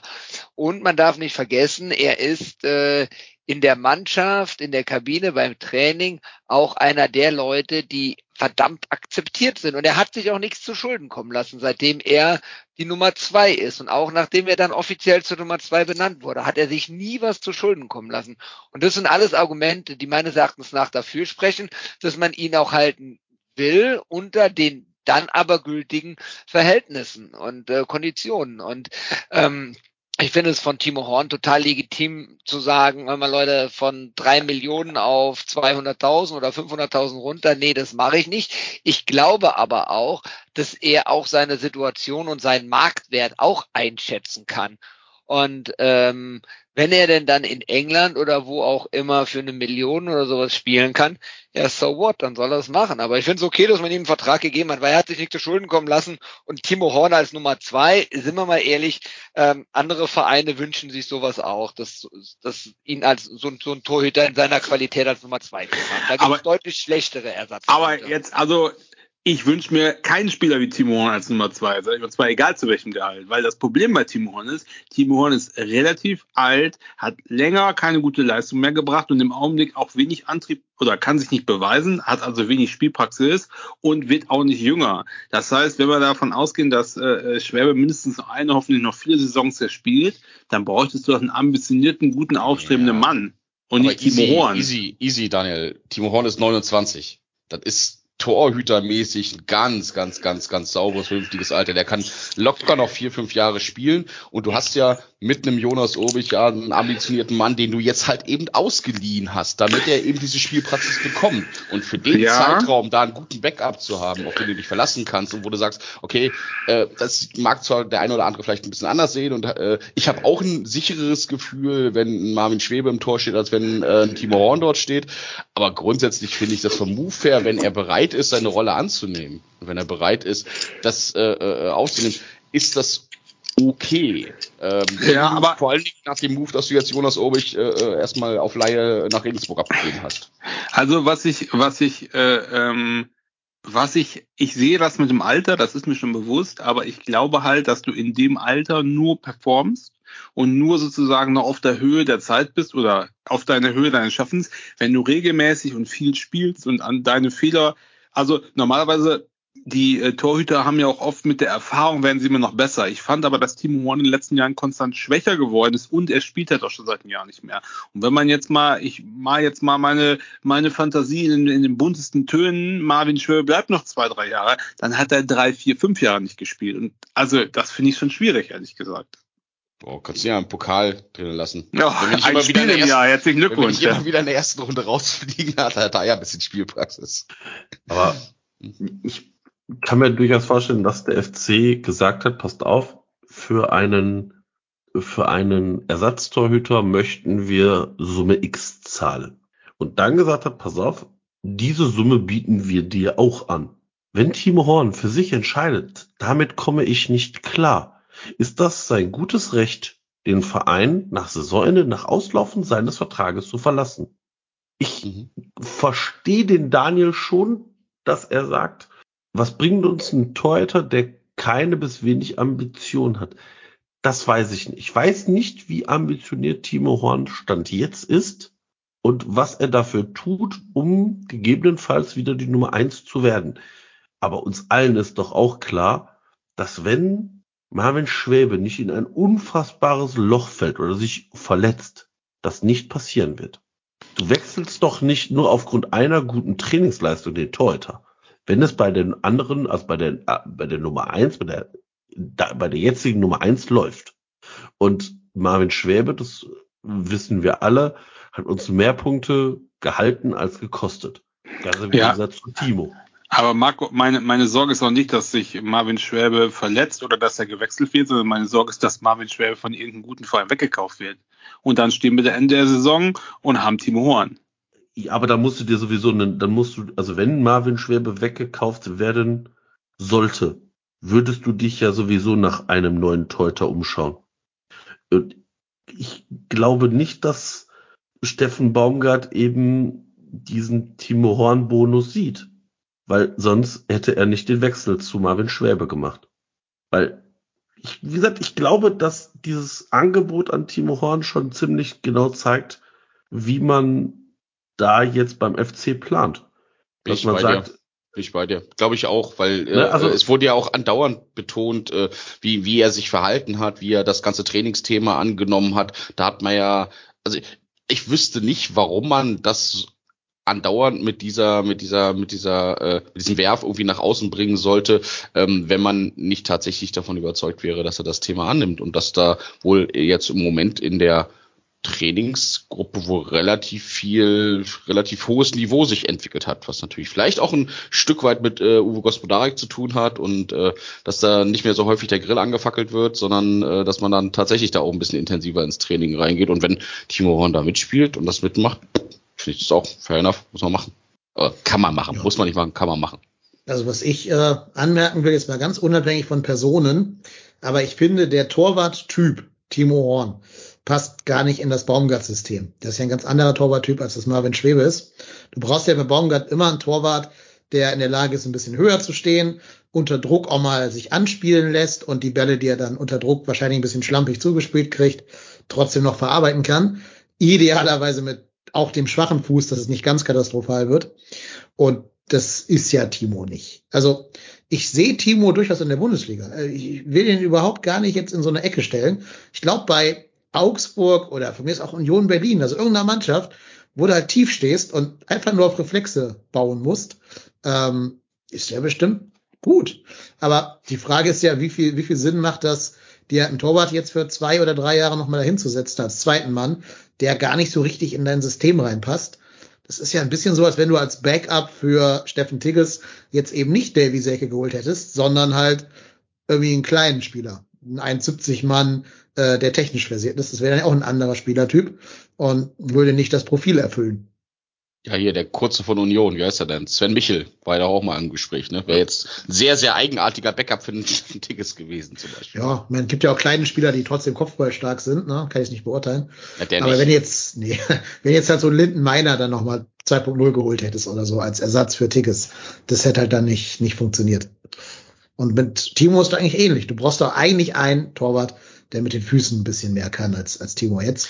Nee, du, du brauchst aber für die nächste Saison auf jeden Fall einen Torhüter, der im Notfall direkt einspringen kann. Das traue ich, das traue ich Horn halt weiterhin zu.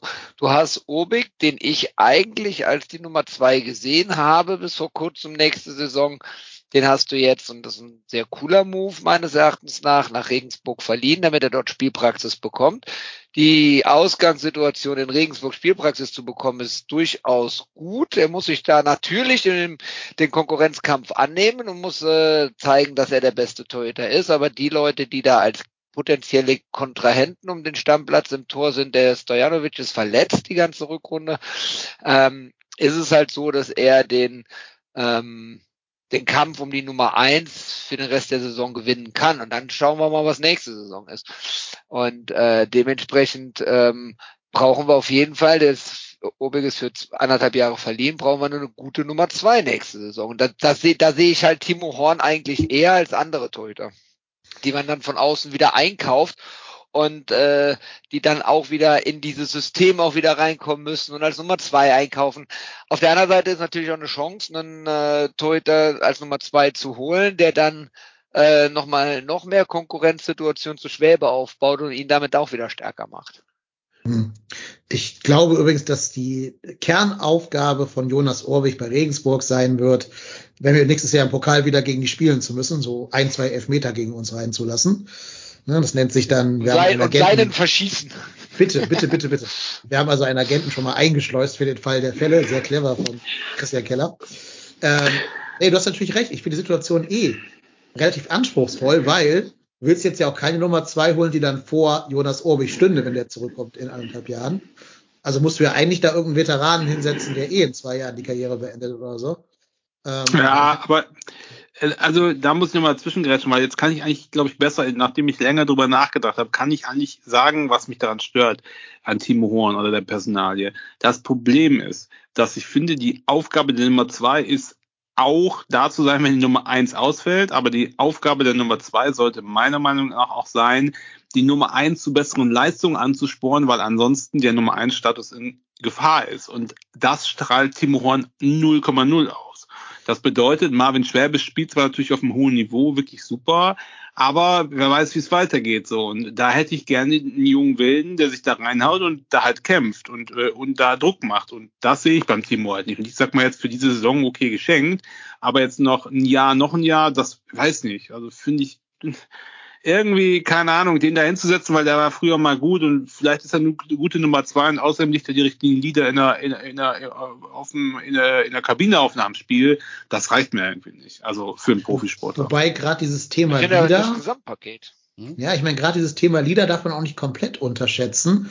Wenn's doof läuft, verlieren wir nächstes Jahr mit Skiri und Hector, nachdem wir ja jetzt äh, auch schon ja, Modest und, und hier Ötschan verloren haben, verlieren wir ja zwei richtige Säulenspieler vielleicht muss man dann auch sagen, ähm, für die Hygiene der Mannschaft brauchst du noch irgendeinen, der so ein bisschen so dieses Kölsche miterlebt ja, hat. Das ist ja so wie, das ist ja so wie überall in, in Beruf. Ich kann jetzt mal bei mir in meinem Berufsfeld reingucken.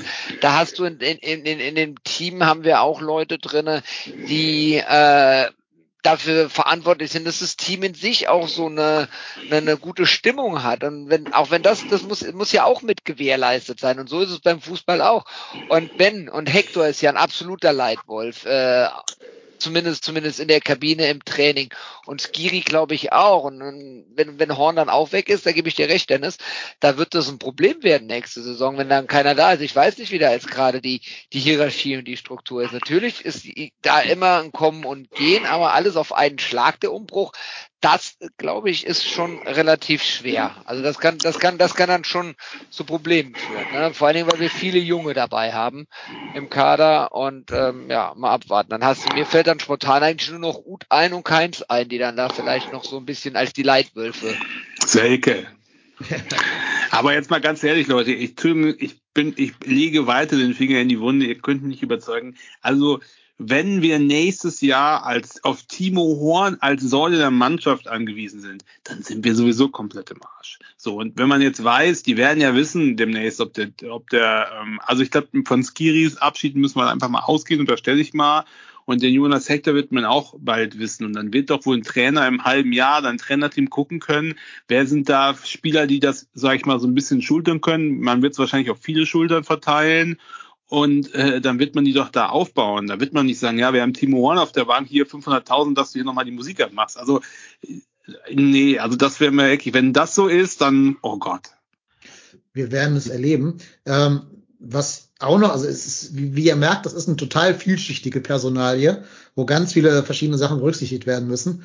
Was man auch nicht vergessen darf, ist, Timo hat ja schon so einen kleinen Rucksack auf. Ne? Also bei jedem Rückpass geht ja erstmal ein Raunen durchs Stadion. Das macht ja vielleicht auch was. Ja, natürlich, weil du auch fünf Jahre lang gesehen hast, wie die Dinger ja, in die Auslinie genau. gepölt worden sind. Ähm, das macht ja aber auch was mit dir. Also, wie würde ich mich denn fühlen, wenn ich in irgendeine Klasse reinkomme und, und alle schon so, oh, oh, uh, das wird schwer. Der jetzt in der fünften Klasse, oh, da bin ich ja auch nicht komplett frei in meiner, in meiner Motivation oder in meiner Herangehensweise an den Beruf und willst dann vielleicht besonders gut machen, verkrampft dann dadurch oder keine Ahnung. Das hätte ja ein externer Mann jetzt eher nicht, aber ja, wie gesagt, das ist alles eine Abwägungssache. Und da, vor allem muss ja auch Timo sich fragen, ob er nicht auch Bock hat, nochmal irgendwo erster Mann zu sein. Glaube auch jetzt mal äh, ganz ehrlich, für Timo Horn würde es mir echt, würde mich freuen, das meine ich ernst, nicht ironisch. Ich würde mich freuen, wenn er irgendwo als Nummer eins einen ganz, sag ich mal, irgendwo in England irgendwo einen guten Club findet, weil hier wird er nicht mehr auf den grünen Zweig kommen, egal ob er Nummer zwei bleibt oder nicht. Und wie du sagst, er hat einfach diesen Rucksack, er hat auch diese, das kriegt der Spieler natürlich mit und äh, diese ganzen Geschichten, besoffen Karneval und so, das hängt nun mal an ihm und jeder Fehler wird doppelt. Wenn der Schwäbe einen Fehler macht, dann sagen alle, ja, er hat uns keine Ahnung, wie viele Punkte gerettet und wenn der Horn für den gleichen Fehler macht, sagen alle, oh Gott, der Horn. Ja, Ja, so, das auch wenn er so. so. Ich glaube, Und deswegen glaube ich, Ich er, aber, für er sich selber das Beste, er geht woanders hin. ich, ich glaube aber, er muss, also ich- also aus finanziellen Gründen glaube ich da eher an die Insel, dass so, dass so, da wird er am meisten verdienen können.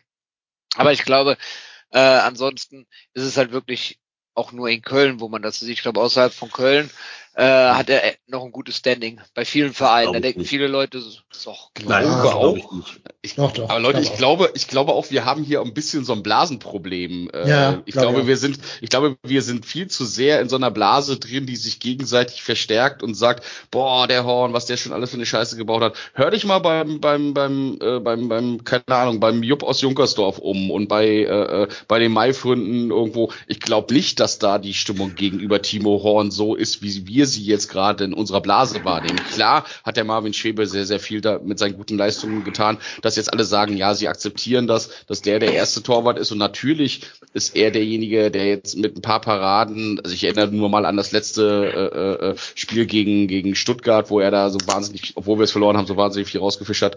Klar, ist er objektiv momentan der bessere Torwart von den beiden. Das muss man, glaube ich, ganz klar so festhalten. Ich glaube aber, dass da äh, in der breiten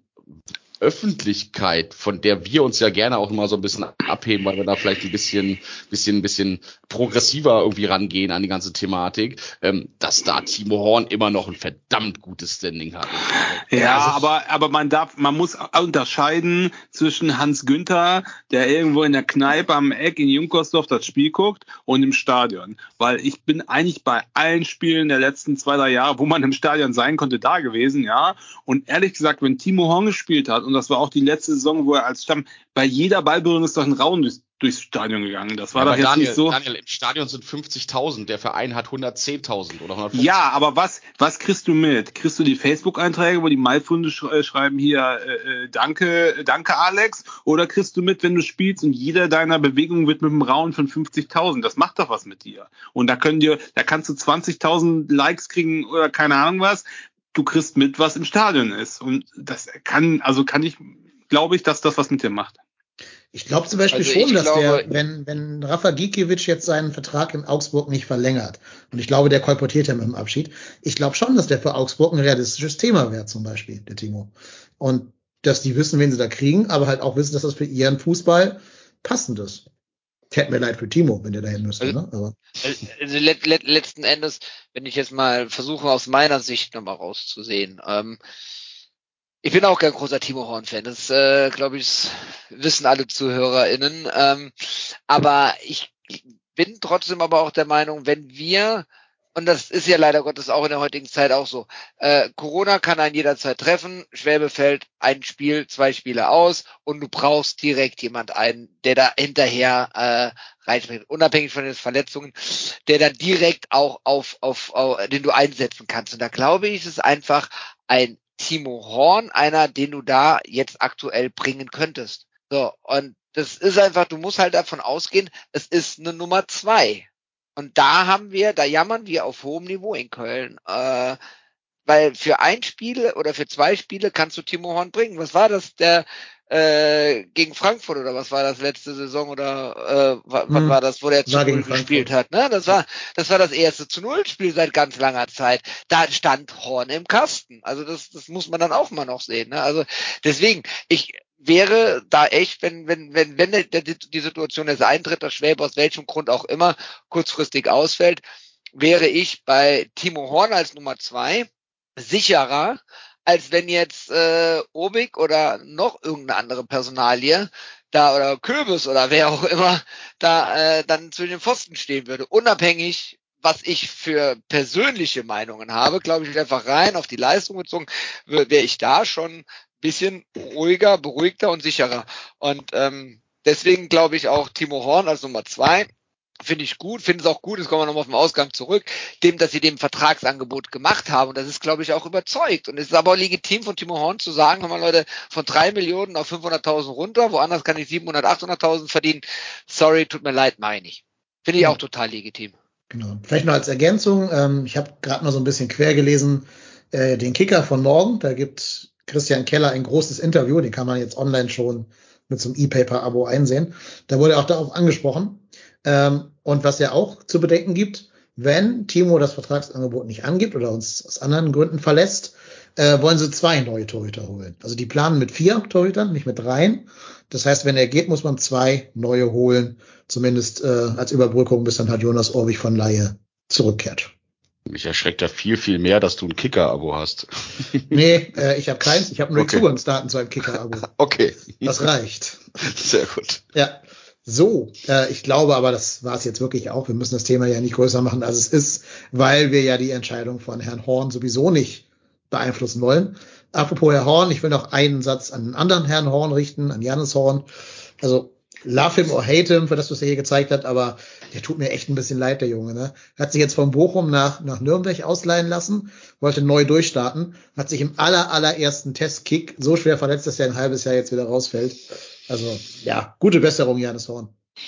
Ich bin mit dem ein paar Mal um Decksteiner Weiher gejoggt, als er in der Reha war, ist er mal laufen gegangen und da konnte ich gerade so mithalten, habe mal fünf Worte mit ihm gewechselt und der war echt ganz okay, der war ganz nett.